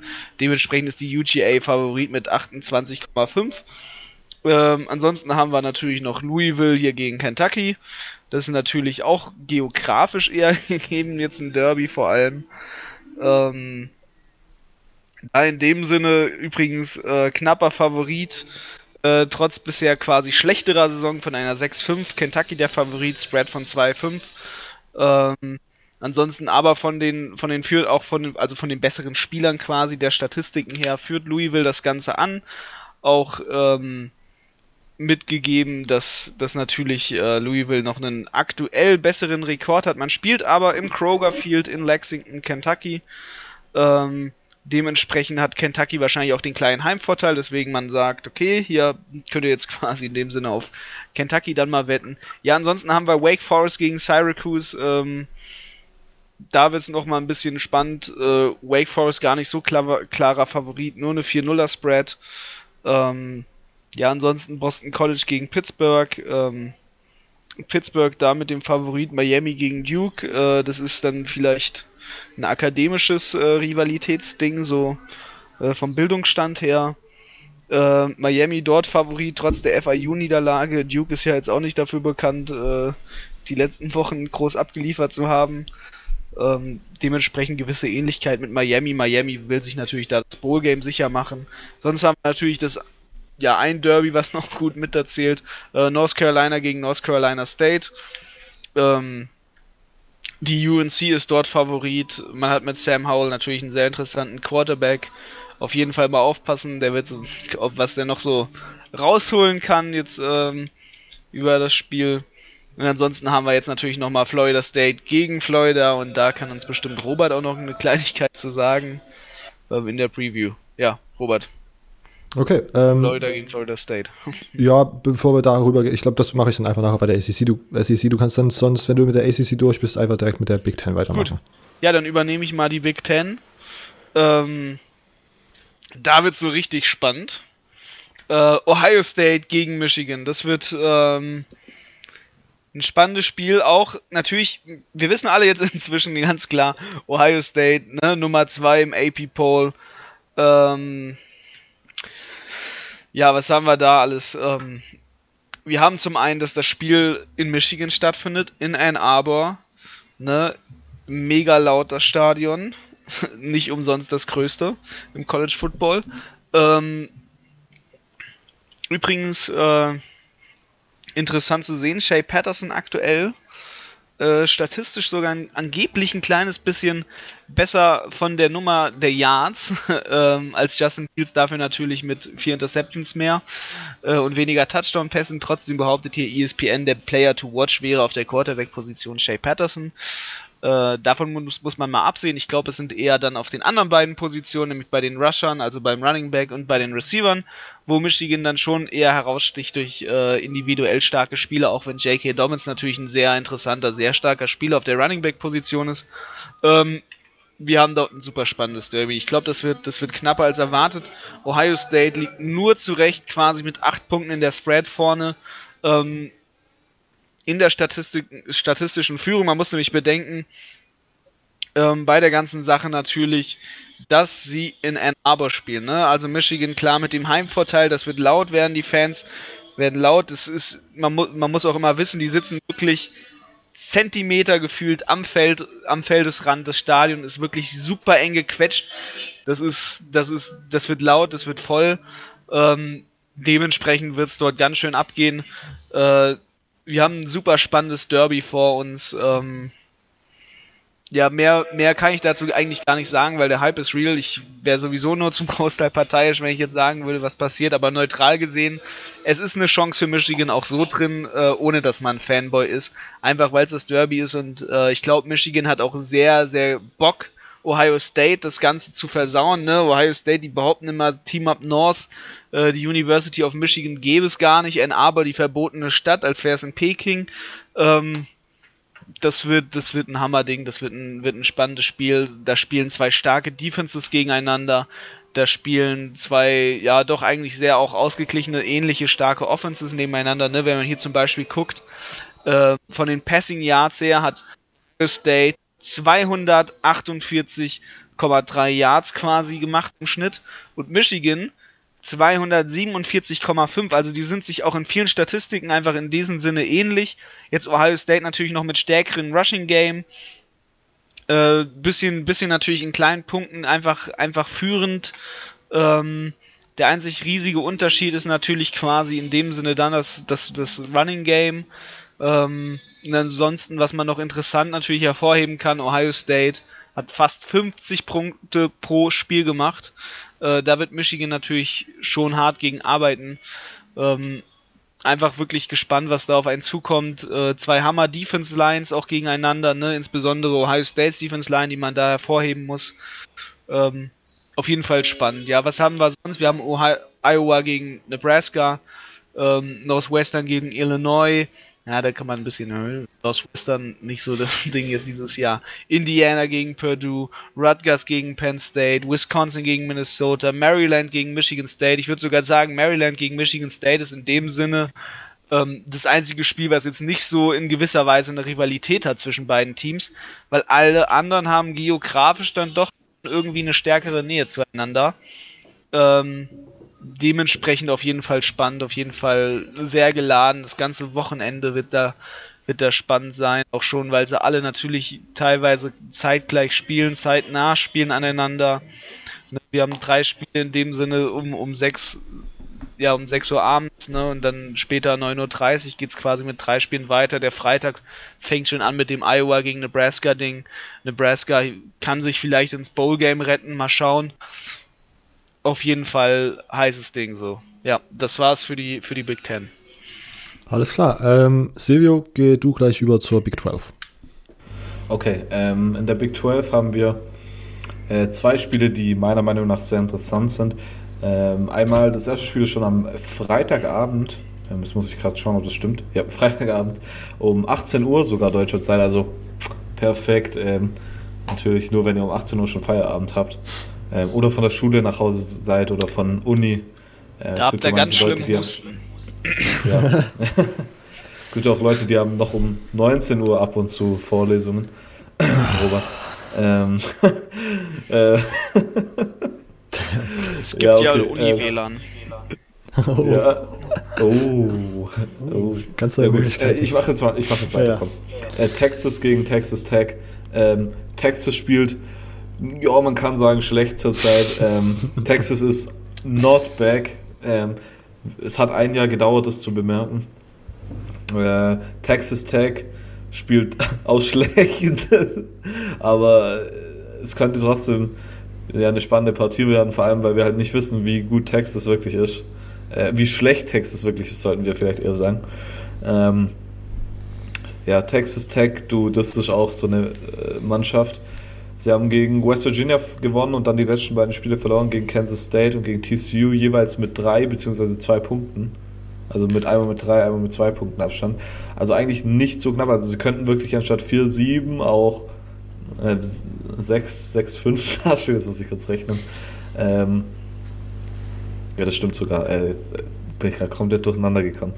Ähm, ja, aber Freitagabend um 18 Uhr, ja, schon, schon okay. Also finde ich jetzt nicht schlimm um die Uhrzeit Zeit verdrücken bis zu einem Cooper-File-Spiel, über das ich euch nachher erzählen werde. Ähm, und mein zweites Spiel in der Big 12, das man sich anschauen sollte, ist das Oklahoma Derby. Ich weiß gar nicht, was, was der richtige Name dafür ist. Zwischen Oklahoma State und Oklahoma. Ähm, ja, ein sehr, sehr wichtiges Spiel für Oklahoma, weil sie müssen das natürlich gewinnen. Die Battle Series natürlich. Ich Idiot. Ähm, Oklahoma muss das Spiel definitiv gewinnen, um irgendwie noch eine Chance auf die Playoffs zu haben. Und am besten wäre das Spiel so deutlich wie möglich gewinnen, um dann gegen Baylor im Big 12 Championship Game nochmal deutlich gewinnen zu können, um so die perfekte Ausgangsposition zu haben. Äh, aber wenn das hier irgendwie knapp wird oder so, dann, ja, dann wird es ziemlich schwer für Oklahoma in die Playoffs zu kommen. Oklahoma ist aber klarer Favorit von äh, minus 13,5 aktuell. Und ich schätze auch, dass sie das gewinnen sollten. Sanders ist ja verletzt, hat, wer hattest du? Du Imo, hat das vorhin gesagt? Ich habe es gemerkt und. Du hast es gemerkt. Ja. Okay. Aber er soll wieder fit ähm, sein. Nee. Ja. Ich dachte, Silvio meinte, der ist Season Ending. Ich dachte, das ist Season Ending. Laut ESPN soll er fit sein. Oh. Ah, okay. Und einigen Fans sein. Aber mal gucken, ob er wirklich spielen wird. Ja, eben, das ist dann die nächste Frage. Aber Jabba Hubbard, ohne das muss man auf jeden Fall beachtet haben. Und ich meine, CD Lamb, Top Wide Receiver, ich meine, er ist nicht ohne Grund ähm, ein Biletnikov Award Finalist. Und Jalen Hurts, über den brauchen wir gar nicht reden. Ich meine, er ist auch Leading Rusher, sehe ich gerade. Ich wusste gar nicht, dass er so, so. Also, ich wusste, dass er viele Rushing Yards hat, aber nicht, dass er Leading Rusher ist. Der hat 1200 Rushing Yards fast. Ähm, und Passing braucht man natürlich auch kaum überreden. Er wird wahrscheinlich, schätze ich mal, ein Heisman-Finalist sein. Ich weiß nicht, ob ihr das anders seht. Ähm, ja, Tylen Wallace auf Seiten spielt der noch, der ist aber verletzt. Tylen Wallace ist, ist verletzt, gell? Genau, der ist raus. Das sind, der ist bei ESPN nämlich auch als Active drin. Da müssen wir jetzt nochmal. Der, der, ist, der ist sicher verletzt, da bin ich mir re relativ sicher eigentlich. Ja, ja, der, ist, ja der ist raus. Okay. Gut, äh, ja. Also die beiden Spiele sind auf jeden Fall sehr sehenswert. Ähm, Oklahoma spielt am Sonntag Nacht, also um von Samstag auf Sonntag äh, um 2 Uhr. Also da was laufen da sonst für Spiele, fällt mir gerade gar nicht so ein. Also FSU gegen Florida vielleicht noch wer sich das antun will. Haha, Robert. Äh, ich mache ich mach gleich weiter mal mit der Groove of Five. ähm, und zwar, das sind zwei Spiele, ähm, aber nur eigentlich nur eins, das richtig nennenswert ist, aber ich wollte halt mindestens zwei Spiele haben. Und zwar Wyoming gegen Air Force. Wyoming hatte ich schon mal drin. Wyoming spielt eine solide Saison, steht 7-4. Und Air Force spielt eine Top-Saison, die stehen 9-2 ähm, und haben schon, schon eine Weile nicht mehr verloren. Ähm, die haben es jetzt schon mal verloren gegen ähm, Navy in Woche, was ist das, Woche 5 haben sie das letzte Mal verloren. Ähm, da standen sie 3-2, weil sie kurz davor auch gegen Boise State verloren haben und davor gegen Colorado gewonnen haben. Und seitdem top, also wirklich gegen Army gewonnen, ähm, gegen Hawaii gewonnen, äh, gegen Colorado State gewonnen. Das sind zwar keine Top-Teams, aber immer solide Performances gemacht. Ähm, von daher könnte das durchaus mal ein spannendes Spiel werden. Natürlich, ob, ob, ob ich jetzt denke, dass irgendjemand von euch ähm, Air Force gegen Wyoming schauen wird, äh, ähm, weiß ich jetzt nicht. Also es ist halt Samstag 8 Uhr, das ist halt eigentlich so Ende de, äh, vom, vom Michigan, oder ist das schon Ende?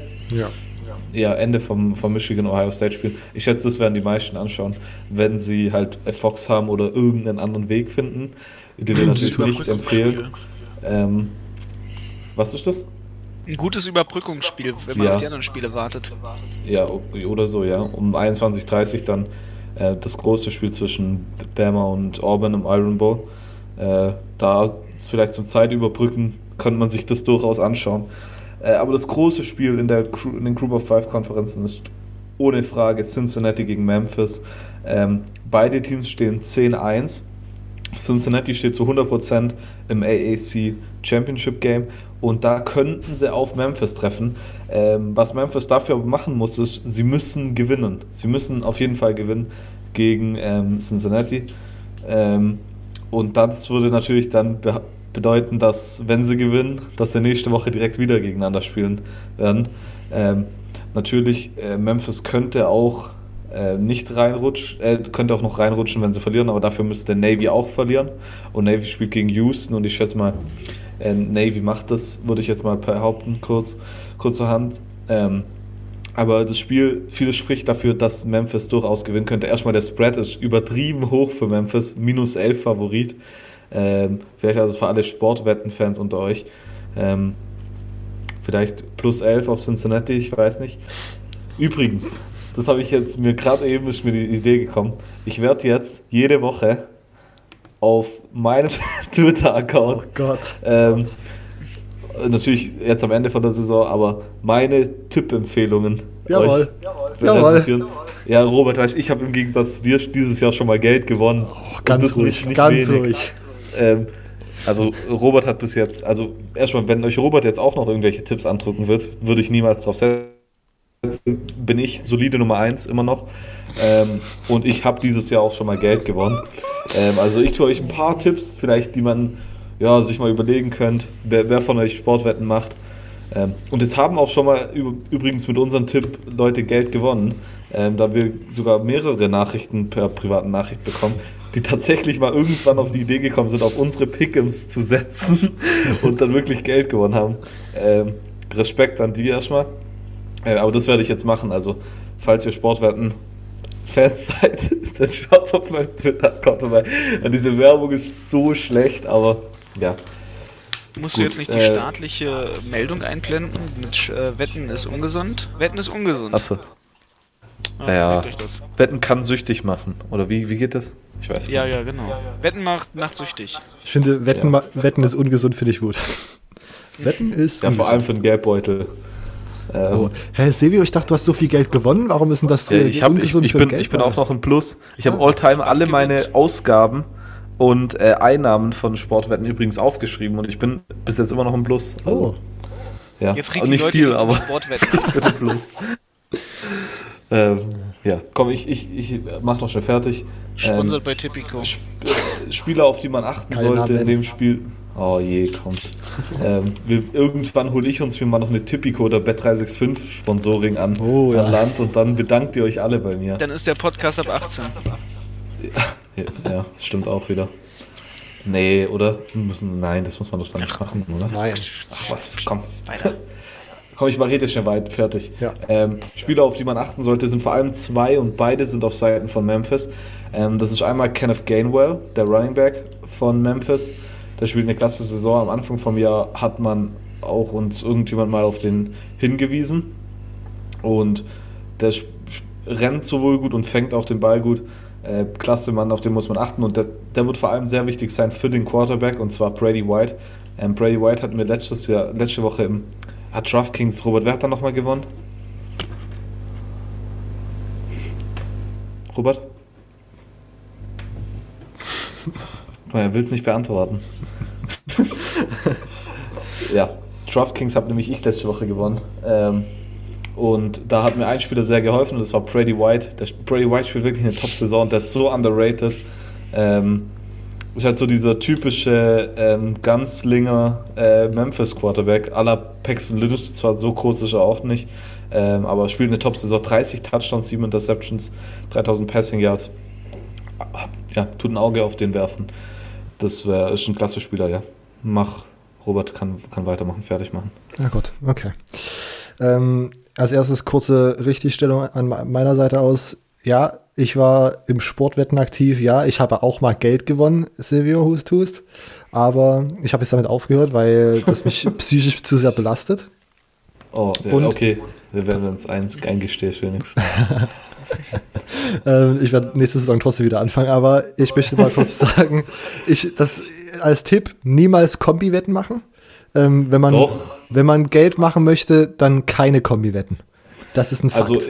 Also ich, ich würde sagen, macht Kombi-Wetten, weil Robert hat am Anfang vom Jahr sich einen 5 Euro genommen und hat gesagt, die spielt er hoch mit Einzelwetten und er ist mittlerweile auf null, Nein, soweit ich das mitbekommen habe. Oder so hast du Nee, nee, falsch. Ich habe 15 Euro aufgeladen und habe dann mit Kombi-Wetten immer so rumgespielt, war dann zwischendurch auch wieder bei 30 oder so und dann, als ich diese 15 Euro dann auf null gebracht habe, habe ich es aufgehört erstmal.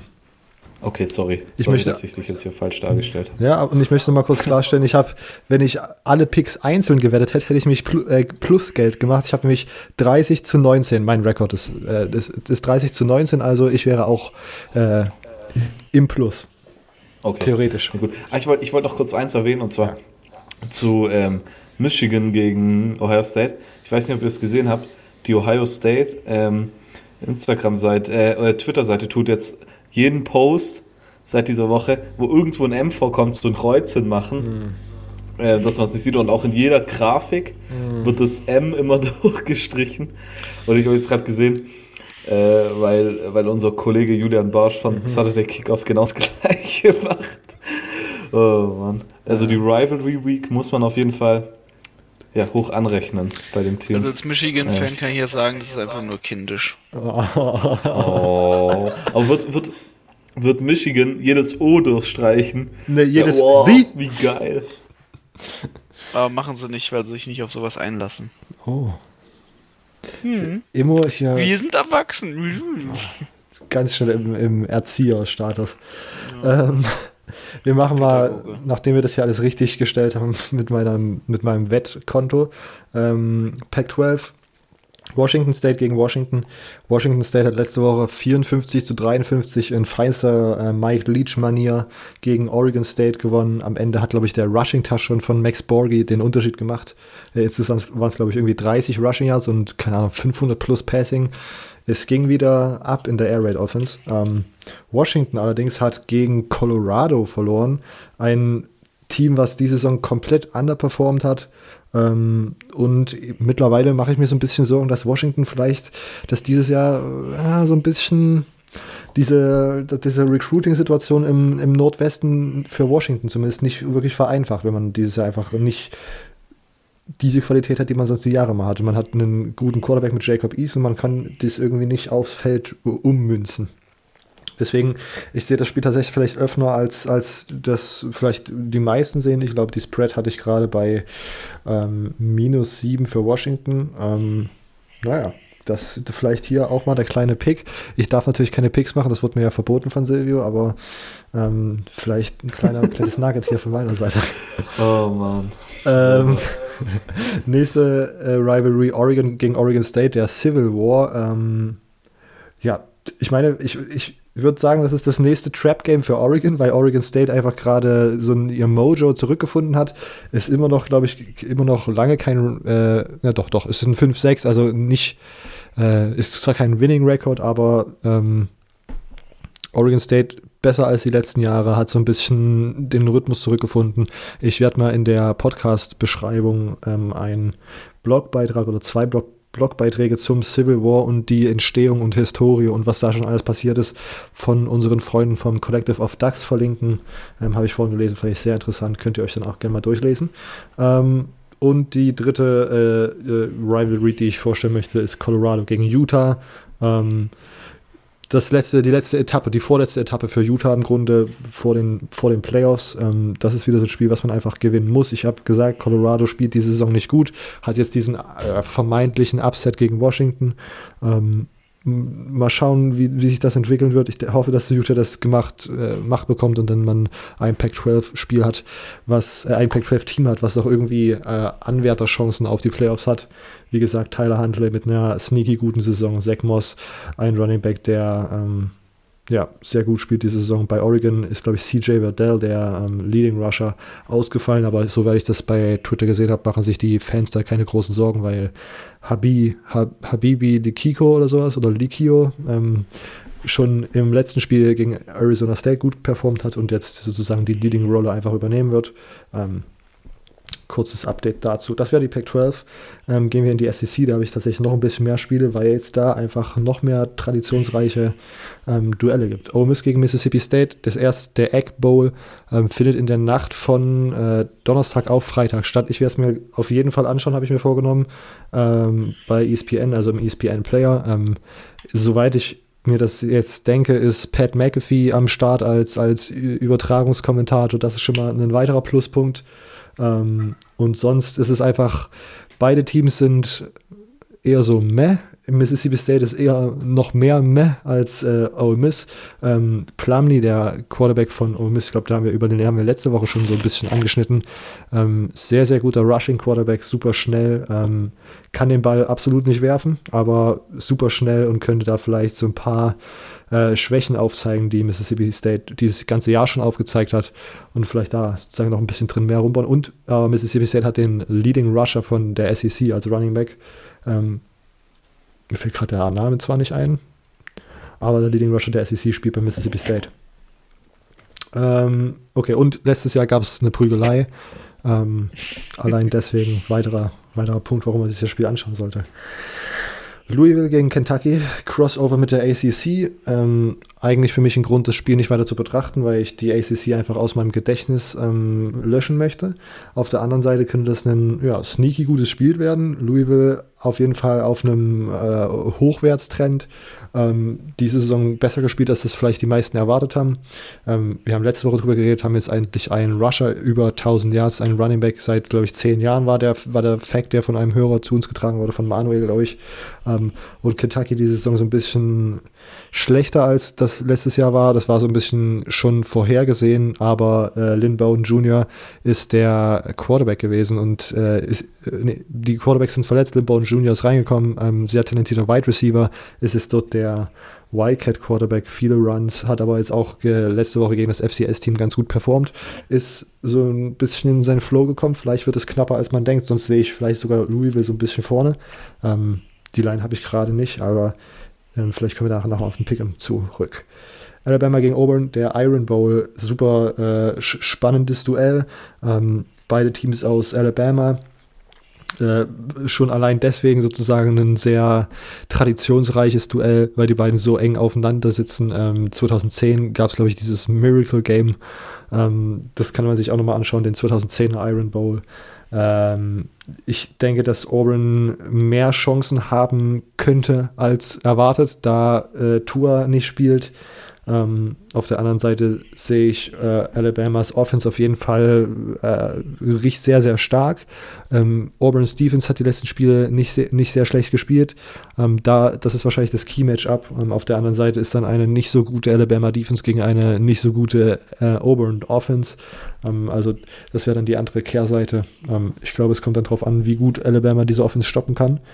Ähm, und wie gut Matt Jones ist, glaube ich, der Quarterback im Moment bei Alabama, die Bälle auf die Playmaker verteilen kann. Henry Ruggs ähm, war das letzte Spiel verletzt. Ich habe noch nicht gesehen, ob er wieder spielen kann, dieses, dieses Spiel. Das wird vielleicht nochmal ein, ein Entscheidungsträger sein. Aber sonst, Devonta Smith war letzte Woche da, ähm, ging, ich glaube, Western Kentucky haben sie gespielt oder Western Colorado, irgend so ein, irgend so ein äh, Fußabtreter-Team, ähm, hat er die Leading Receiver-Rolle eingenommen. Knapper als gedacht vielleicht, ähm, aber Mal schauen, wie Alabama sich schlägt. Texas A&M gegen LSU, nächstes Spiel, letzte Saison, ähm, sieben Overtimes, glaube ich, ähm, 74 zu 72 für Texas A&M. Äh, LSU mittlerweile komplett fokussiert auf die Playoffs. Ich glaube, ähm, habt ihr das mitbekommen? Die letzten beiden Spiele waren gegen Arkansas und gegen Ole Miss und es gäbe eigentlich noch irgendeine Trophäe für dieses Spiel äh, zwischen diesen beiden Teams und LSU hat einfach beide Trophäen einfach auf dem Platz stehen lassen. Ich, ich habe es nur jetzt gegen Arkansas gesehen, wo dann irgendwie so zwei Typen genau. danach die Trophäe reingetragen haben. Und die Woche oh. davor gegen Ole Miss war das schon dasselbe Ding. Ähm, also die sind gerade auf dem Höhenflug. Real. Ja. Ja. Ähm, ich glaube auch Ed Ogeron hat diese Woche irgendwie gesagt, ja, ähm, also hat auch so richtig despektierlich über Arkansas geredet, was absolut zu Recht, dass man so machen kann, aber ich habe das Gefühl, dass das nicht viele Head Coaches gemacht hätten. Ähm, also LSU ist gerade auf dem wirklich äh, mit einer Dampfwalze unterwegs, alle Teams Platz zu machen. Mal schauen, ob Texas A&M sich wehren kann. Kellen Moore ähm, gegen Georgia tatsächlich ein sogar recht gut aus. Ähm, das Spiel haben sie am Ende verloren. Ähm, ich, Georgia offensiv sah einfach wieder so schlimm aus, aber defensiv super elitär. Ähm, Texas A&M, ja, mal schauen. Ich glaube, sie haben minus, insgesamt minus Rushing Yards gemacht. Also das ist schon mal keine gute Sache. Ähm, ob da gegen LSU mehr gehen wird, werden wir sehen. Wir haben gesagt, LSU Defense ähm, dieses Jahr nicht gewohnt stark, aber immer noch so, dass man die Spiele easy gewinnen könnte, äh, easy gewinnen kann mit dieser High-Powering Offense. Mal schauen. Also ich denke, dass das LSU easy machen wird, aber Texas A&M der letzte Stolperstein vorm SEC Championship Game. Und ähm, dann natürlich Florida State gegen Florida. Ich habe vorhin den Stat schon erwähnt, den ich gesehen habe, der mir so ein bisschen Angst gemacht hat. Seit zehn Jahren in The Swamp hat äh, Florida nicht gewonnen. Sonst, äh, ich brauche, glaube ich, will, will, gar nicht lange in die Analyse eingehen, weil ich das Gefühl habe, dass ich immer mit meinen Analysen äh, oft daneben lag. Ähm, deswegen das wird einfach ein, wird ein geiles Spiel. Ich denke, dass Floridas Defense anfänglich wahrscheinlich wieder so ein bisschen Schwierigkeiten hat, den, den, diese Passing Attack zu, zu stoppen, diese offensive Attacke. Aber im Endeffekt denke ich, dass die, ähm, der Florida Pass Rush den Unterschied machen wird. Die Florida State O-Line ist echt nicht, nicht, nicht gut. Ähm, gegen Miami, glaube ich, neun Sacks zugelassen. Das war der Stat, den ich vor ein paar Wochen schon mal erzählt habe. Ähm, und das könnten vielleicht sogar mehr werden. Und wenn das der Fall sein sollte, dann sehe ich da schwarz für, keine Ahnung, wer da im Moment startet, James Blackman oder Alex Hornibrook ist eigentlich dann komplett egal, wenn er zehnmal zu Boden gebracht wird, braucht er, braucht er, braucht er, kann er eigentlich zu Hause bleiben. ähm, und auf der anderen Seite Florida jetzt gegen, äh, hatte jetzt eine Bye Week, davor gegen Missouri sah es schwierig aus, ähm, aber Florida State's Off äh, Defense ist jetzt nichts, was mir jetzt äh, irgendwie Albträume beschert, muss ich ganz ehrlich sagen. Ähm, Schlaflose Nächte. genau. Also ich schlafe sehr, sehr ruhig im Moment noch und ich hoffe, dass das bis Samstag durchhält. Ähm, ich habe die ganze Woche meine Florida Cap getragen, also hier, ich, ich leiste meinen Teil, den Rest muss dann Florida am Samstag regeln. Okay, damit wären wir mit unserer Preview durch. Ich würde sagen, wir gehen ähm, straight ins Piggem rein und rappen die Episode dann hier ab. Wir sind schon, haben die Zwei-Stunden-Marke schon wieder geknackt. Damn. Okay, ähm, während ihr beide die Piggem-Seiten aufruft, gehen wir mal kurz auf die letzte Woche. Okay, äh, ich würde nur noch kurz eine Ergänzung machen. Cullen Hill war der Running Back, den K du genau. hast, glaube ich. Kalen Hill. Oder, ja, genau. Hill, Leading Rusher der SEC. Letzte Woche ähm, Silvio 19 Punkte, ich 18 und Immo schöne 15 Punkte. Ähm, gucken wir mal durch. Ähm, Tulane hatte ich falsch, hatten äh, Immo und Silvio richtig UCF getippt. Und sonst sah es lange gleich aus. Immo hat in Texas vertraut, was ihn dann so ein bisschen in den Fuß geschossen hat. Ähm, SMU gegen Navy hatten wir alle falsch. Stanford äh, hatten wir alle gepickt, aber die haben dann gegen Cal verloren. Ähm, Syracuse hat nicht gegen Louisville gewonnen. Ähm, und was haben wir hier noch interessantes? Oregon hatten wir alle drei falsch. ähm, Washington hatten wir alle drei falsch gegen Colorado. Ja, und sonst hier, ich hatte als einziger Tennessee richtig, Silvio hat als einziger Houston richtig. Ähm, genau. Das war so ein kleines ja, Warte mal, da hat der Washington tatsächlich gegen Colorado verloren, weil es vorhin hieß es noch, die haben irgendwie nur mit einem Punkt gewonnen. Nee, Washington State hat mit einem Punkt gewonnen. Achso, das nee, ich, ich habe vorhin gefragt nach Washington, deshalb. Ah, okay. so. oh Mann, die haben gegen Colorado verloren, die waren 14-5 auf Favorit. Oh Mann. Aber das ist auch so eine Sache. Washington State war 10,5 Punkte Favorit gegen Oregon State und haben mit einem Punkt gewonnen. Alter. Ich meine, Oregon State spielt dieses Jahr gar nicht so schlecht. Mhm. Ähm, Übrigens, nur kurz was, ja. weil es mir jetzt gleich auffällt für euch jetzt nachher. Die, die Spreads, die stimmen diesmal nicht, weil guck mal, die Longhorns sind nämlich plus 9,5 Underdog. Und, und so, also vertraut da nicht drauf. Okay. Ist das denn immer umgetauscht? Oder? Ich weiß nicht. Gucken. Äh, nee, also Tigers sind dann wieder minus 10,5, also es passt. Okay. Das ist nur das eine Spiel, glaube ich. Und hier sind Gators vermeintlich 16,5 Punkte äh, Underdog. Also, naja, mal schauen. Ja, wer weiß. das wäre auch ein Value-Pick. Ähm, da würdest du mir zustimmen, Servio, glaube ich. Nee, weil das, mir ist das aufgefallen, gestern Abend bin ich mal die Spiele durchgegangen hier um zu gucken und dann dachte ich, Texas plus 9,5, direkt Bet 365 geöffnet. Aber war dann nur doch nicht. Okay. Ähm, okay, wir fangen einfach an. Virginia Tech gegen Virginia, das erste Spiel. Freitag 18 Uhr. Ähm, ja, nehme Virginia, ich Virginia Tech. Ich nehme nur ich Virginia. Okay. Ähm, Silvio nimmt Virginia Tech, Immo nimmt normal Virginia, ich nehme auch Virginia Tech. Die sind gerade heiß gelaufen. Texas Tech gegen Texas. Longhorns. Ich höre mich übrigens, glaube ich, immer wie ein Spielsüchtiger an, gell? Ein bisschen. Podcasts. Ja, ich habe das Gefühl, dass man sowieso, sobald man auf Deutsch darüber redet, fühlt man sich immer wie in so ein Spielsüchtiger. Ja, ja, das wirklich. Viel. Nur das Wort Spread in den Mund zu nehmen. Direkt äh, Mundspülung danach. Iowa gegen Nebraska. Ja. Hawkeyes. Ja, Iowa. Ja. Cincinnati gegen Memphis. Also ich habe schon gesagt Memphis. Cincinnati. Äh, ich gebe auch mit Memphis. Washington State gegen Washington. Oh, Cougars. Äh, Washington State. ja, für mich auch Washington State. Oh Mann. Oh Gott. Alle drei falsch.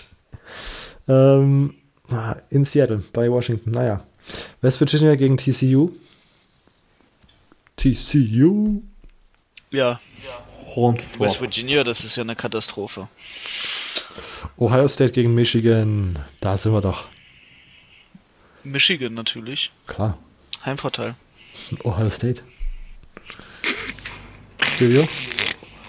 Die Ohio State University. Ihr werdet äh, sehen nächste Woche. Okay. Ich meine, wollen wir jetzt noch mal kurz hier, ähm, Immo, wie sieht's aus? Nächste Woche, wenn, sollte der, sag ich mal, rare Fall eintreten, du, wir verlieren das Spiel, also du verlierst das Spiel mit Michigan, würdest du da dich bereit erklären, die Hymne zu singen? Äh, ich wette ja nicht. Ja, das ist ja keine Wette, das ist einfach eine, Äh, eine Feststellung. eine eine Wenn-Aussage. Wenn. Wenn, ja, natürlich, komm. Gut. Natürlich. Okay, das ist, ja, okay. Übrigens, nächste Woche wird, glaube ich, eine ewig lange Folge, weil am Sonntag sind ja, ich habe Black Sunday, da werden ja die ganzen Headcoaches rausgeworfen Lul. und darüber müssen wir dann auch reden. Ich glaube, das wird nächste Woche drei, ich glaube, die drei wird das zum ersten Mal geknackt. Okay, äh, direkt mal eine, Folge wird dann gesplittet. Black Ähm. Friday müssen wir eine extra Folge dann machen, wenn das zu lang wird. ja, weil wir auch noch einkaufen müssen, ne? Ja, genau. Black Friday ist doch diesen Freitag, oder? Keine Ahnung, ich habe gerade. Doch, ja, diesen Ja. Freitag, glaube ich. Okay. Ähm, Indiana gegen Purdue. Uff. Indiana. Hoosiers. Purdue. Ähm, Louisville gegen Kentucky. Kentucky.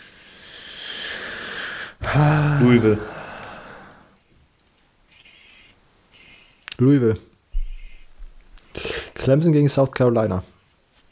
Clemson. Clemson. Ja, natürlich. Wyoming gegen Air Force. Wyoming. Air Force. Air Force. Boston College gegen Pittsburgh. Pitt, Pat Narduzzi. Pittsburgh. Direkt mal den neuen Michigan State Head Coach anfeuern. ja. Wisconsin gegen Minnesota. Badgers. Golden Gophers. Yes, sir. Ähm, Alabama gegen Auburn. Bama. Obwohl. Ne, komm, ich nehme Auburn jetzt hier. Weil Tour ist verletzt. Ich jinx das. Ich habe ja 8-2 vorhin gesagt. Ich meine, hier steht 4,5 Punkte Fa Favorit. Ist das korrekt? Dann Nur müssen wir Ja, das stimmt. Huiuiui. Naja, ich nehme nur Auburn. Also ich nehme Auburn. So, Punkt. Fertig. Ja, Silvio, was nimmst Ich du? nehme Auburn. Was ich nimmst war du, ganz lange Robert? Das ist Bama auf dem Frage. Bama Train. Aber ohne Tour, das wird nichts. Tour ist dieses Jahr das Rückgrat des Teams. Ah ja, ich hab's gerade so gefeiert. Silvio wartet gerade ab, was ich nehme, damit er dann das. Ja. Du bist so ein Wir Schwein. nehmen doch eh beide Bama. Äh, ich finde, der logische Pick ist Bama. Aber mein Herz geht so ein bisschen mit Auburn. Ich würde gerne mit Auburn gehen, aber ich gehe auf jeden Fall mit Bama. Ja. Dann, dann gehe ich mit Auburn. Was? Die Begründung ist auch wieder. Zu mir hieß es mal von dir, du sollst ja auch picken, wen du wirklich denkst, der gewinnt Ja. und nicht. Ich glaube, das war aber an, an Immo, damit er seine Quote hochhalten kann. Also ich wähle immer hier, wen ich hier denke, der gewinnt. Okay. True-hearted Picks sind das. Oregon State gegen Oregon. Oregon. Oregon. Oregon. Notre Dame gegen Stanford. Notre Dame. ND. Catholic. Ja, Notre Dame. Tulane gegen Southern Methodist. SMU. Die sind einfach nur minus 4,5. Tulane ist nicht schlecht. Ah, Tulane. Stimmt auch wieder. Stimmt auch wieder. Tulane. Ich nehme SMU weit zu Hause. Zwar, es ist, es ist jetzt vorbei bei, bei SMU. Iowa State gegen Kansas State. Kansas State. Iowa State. Robert, du nimmst auch Iowa State, du bist immer gegen Kansas State. Klar. Das, Ihr müsst doch auch picken, ich. was logisch ist. Das ist in diesem Fall auch logisch, weil Kansas State kein gutes Footballteam ist. Also, letzte Woche habe ich als einzigster Kansas State gepickt und Kansas State hat gewonnen. Das ändert nichts an meinem Prinzip, nicht mehr Kansas State zu tippen. Ähm, Texas A&M gegen LSU. LSU. LSU. LSU. Obwohl Hoffentlich natürlich, aber wenn wieder ein Texas 74, A&M einen 72. Gameplan hätte, ne? Ja, Immo, komm, geh mit Texas A&M. Oh, nein, ich gehe natürlich mit LSU. Das sind sichere Punkte. Navy gegen Houston. Nee, Ja, Navy. Midshipman. Ja. Auch Navy für mich. Florida State gegen Florida. Florida. Florida. Ja, Florida. Sollte der Fall eintreten, dass Florida State ähm, unerwartet gewinnen sollte, würde ich mich auch dazu bereit erklären, die Hymne, den Fight Song der University of Florida State zu Danke. Spielen. Danke an euch, dass ihr mich mir, mir nachmacht. Aber aus äh, Entertainment-Gründen ja, würde ich das, würden wir das nicht in derselben Folge machen. Ja, äh, hoffentlich wird das dann vielleicht von so. der Seite von Florida State geretweetet. Ah, ich dachte Übrigens, mir wird immer unterstellt, dass ich hier so like-geil bin, aber selber sowas schreiben. Ich hab's sicher. Ja. Komm. Soll ich's raushauen? Ja, komm. Ja, Robert hat ja dieses Ding äh, doch auf Twitter gepostet, wo ich das gesungen habe. Dann hat er mir geschrieben, es wäre so Hammer, wenn Michigan das retweeten würde. so, ich dachte so, hä, warum? Warum sollte die das denn überhaupt retweeten? Dass oh. der der Fight-Song ist. Ja, von mir gesungen. Haben Fans in Germany. Look at this German podcast. He's singing oh, our Das wäre natürlich nice gewesen. Colorado gegen Utah. Utah all the way. Utah, aber wenn der, der Spread ist schon riesig. Also plus 28,5 vielleicht. Also ein kleiner Gambling ist es ein Snippet hier, vielleicht Buffalo plus 28,5, Silvio? Ich weiß nicht, Buffalo hat letzte Woche gegen Ding gewonnen. Gegen das Team, das du in die Playoffs gepickt hast. Nur um das nochmal ja, mal wieder zurückzuholen. Das hätte ich fast vergessen, aber ja, that escalated quickly. Oklahoma gegen Oklahoma State. Sunas.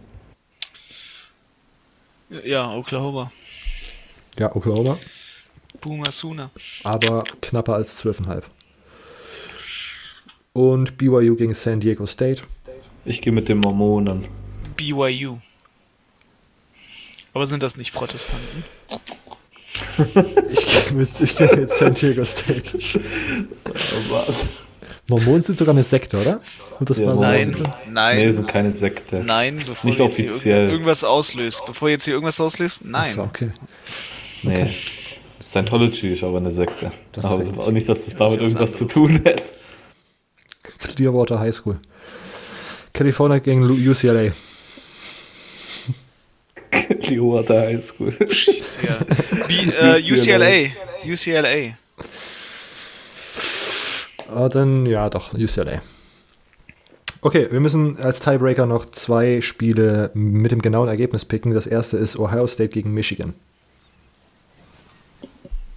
34 Michigan, zu 0.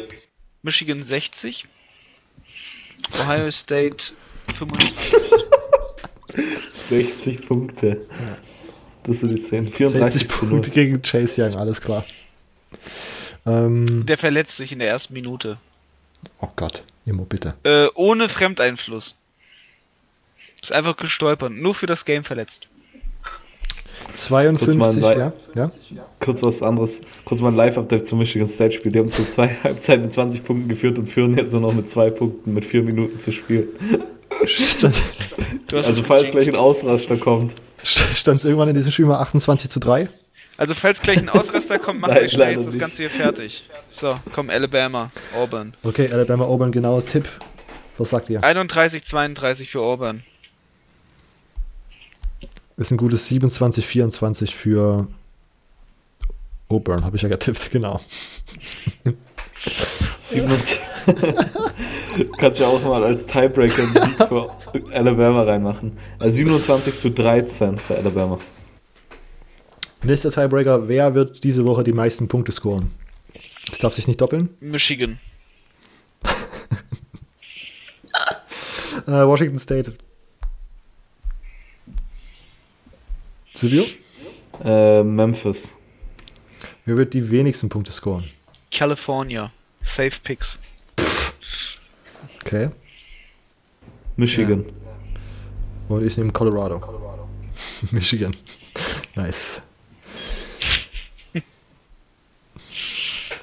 Okay. Das halte ich ja jetzt für Mumpitz. Abspeichern, Jungs, nicht, dass das nochmal verloren geht.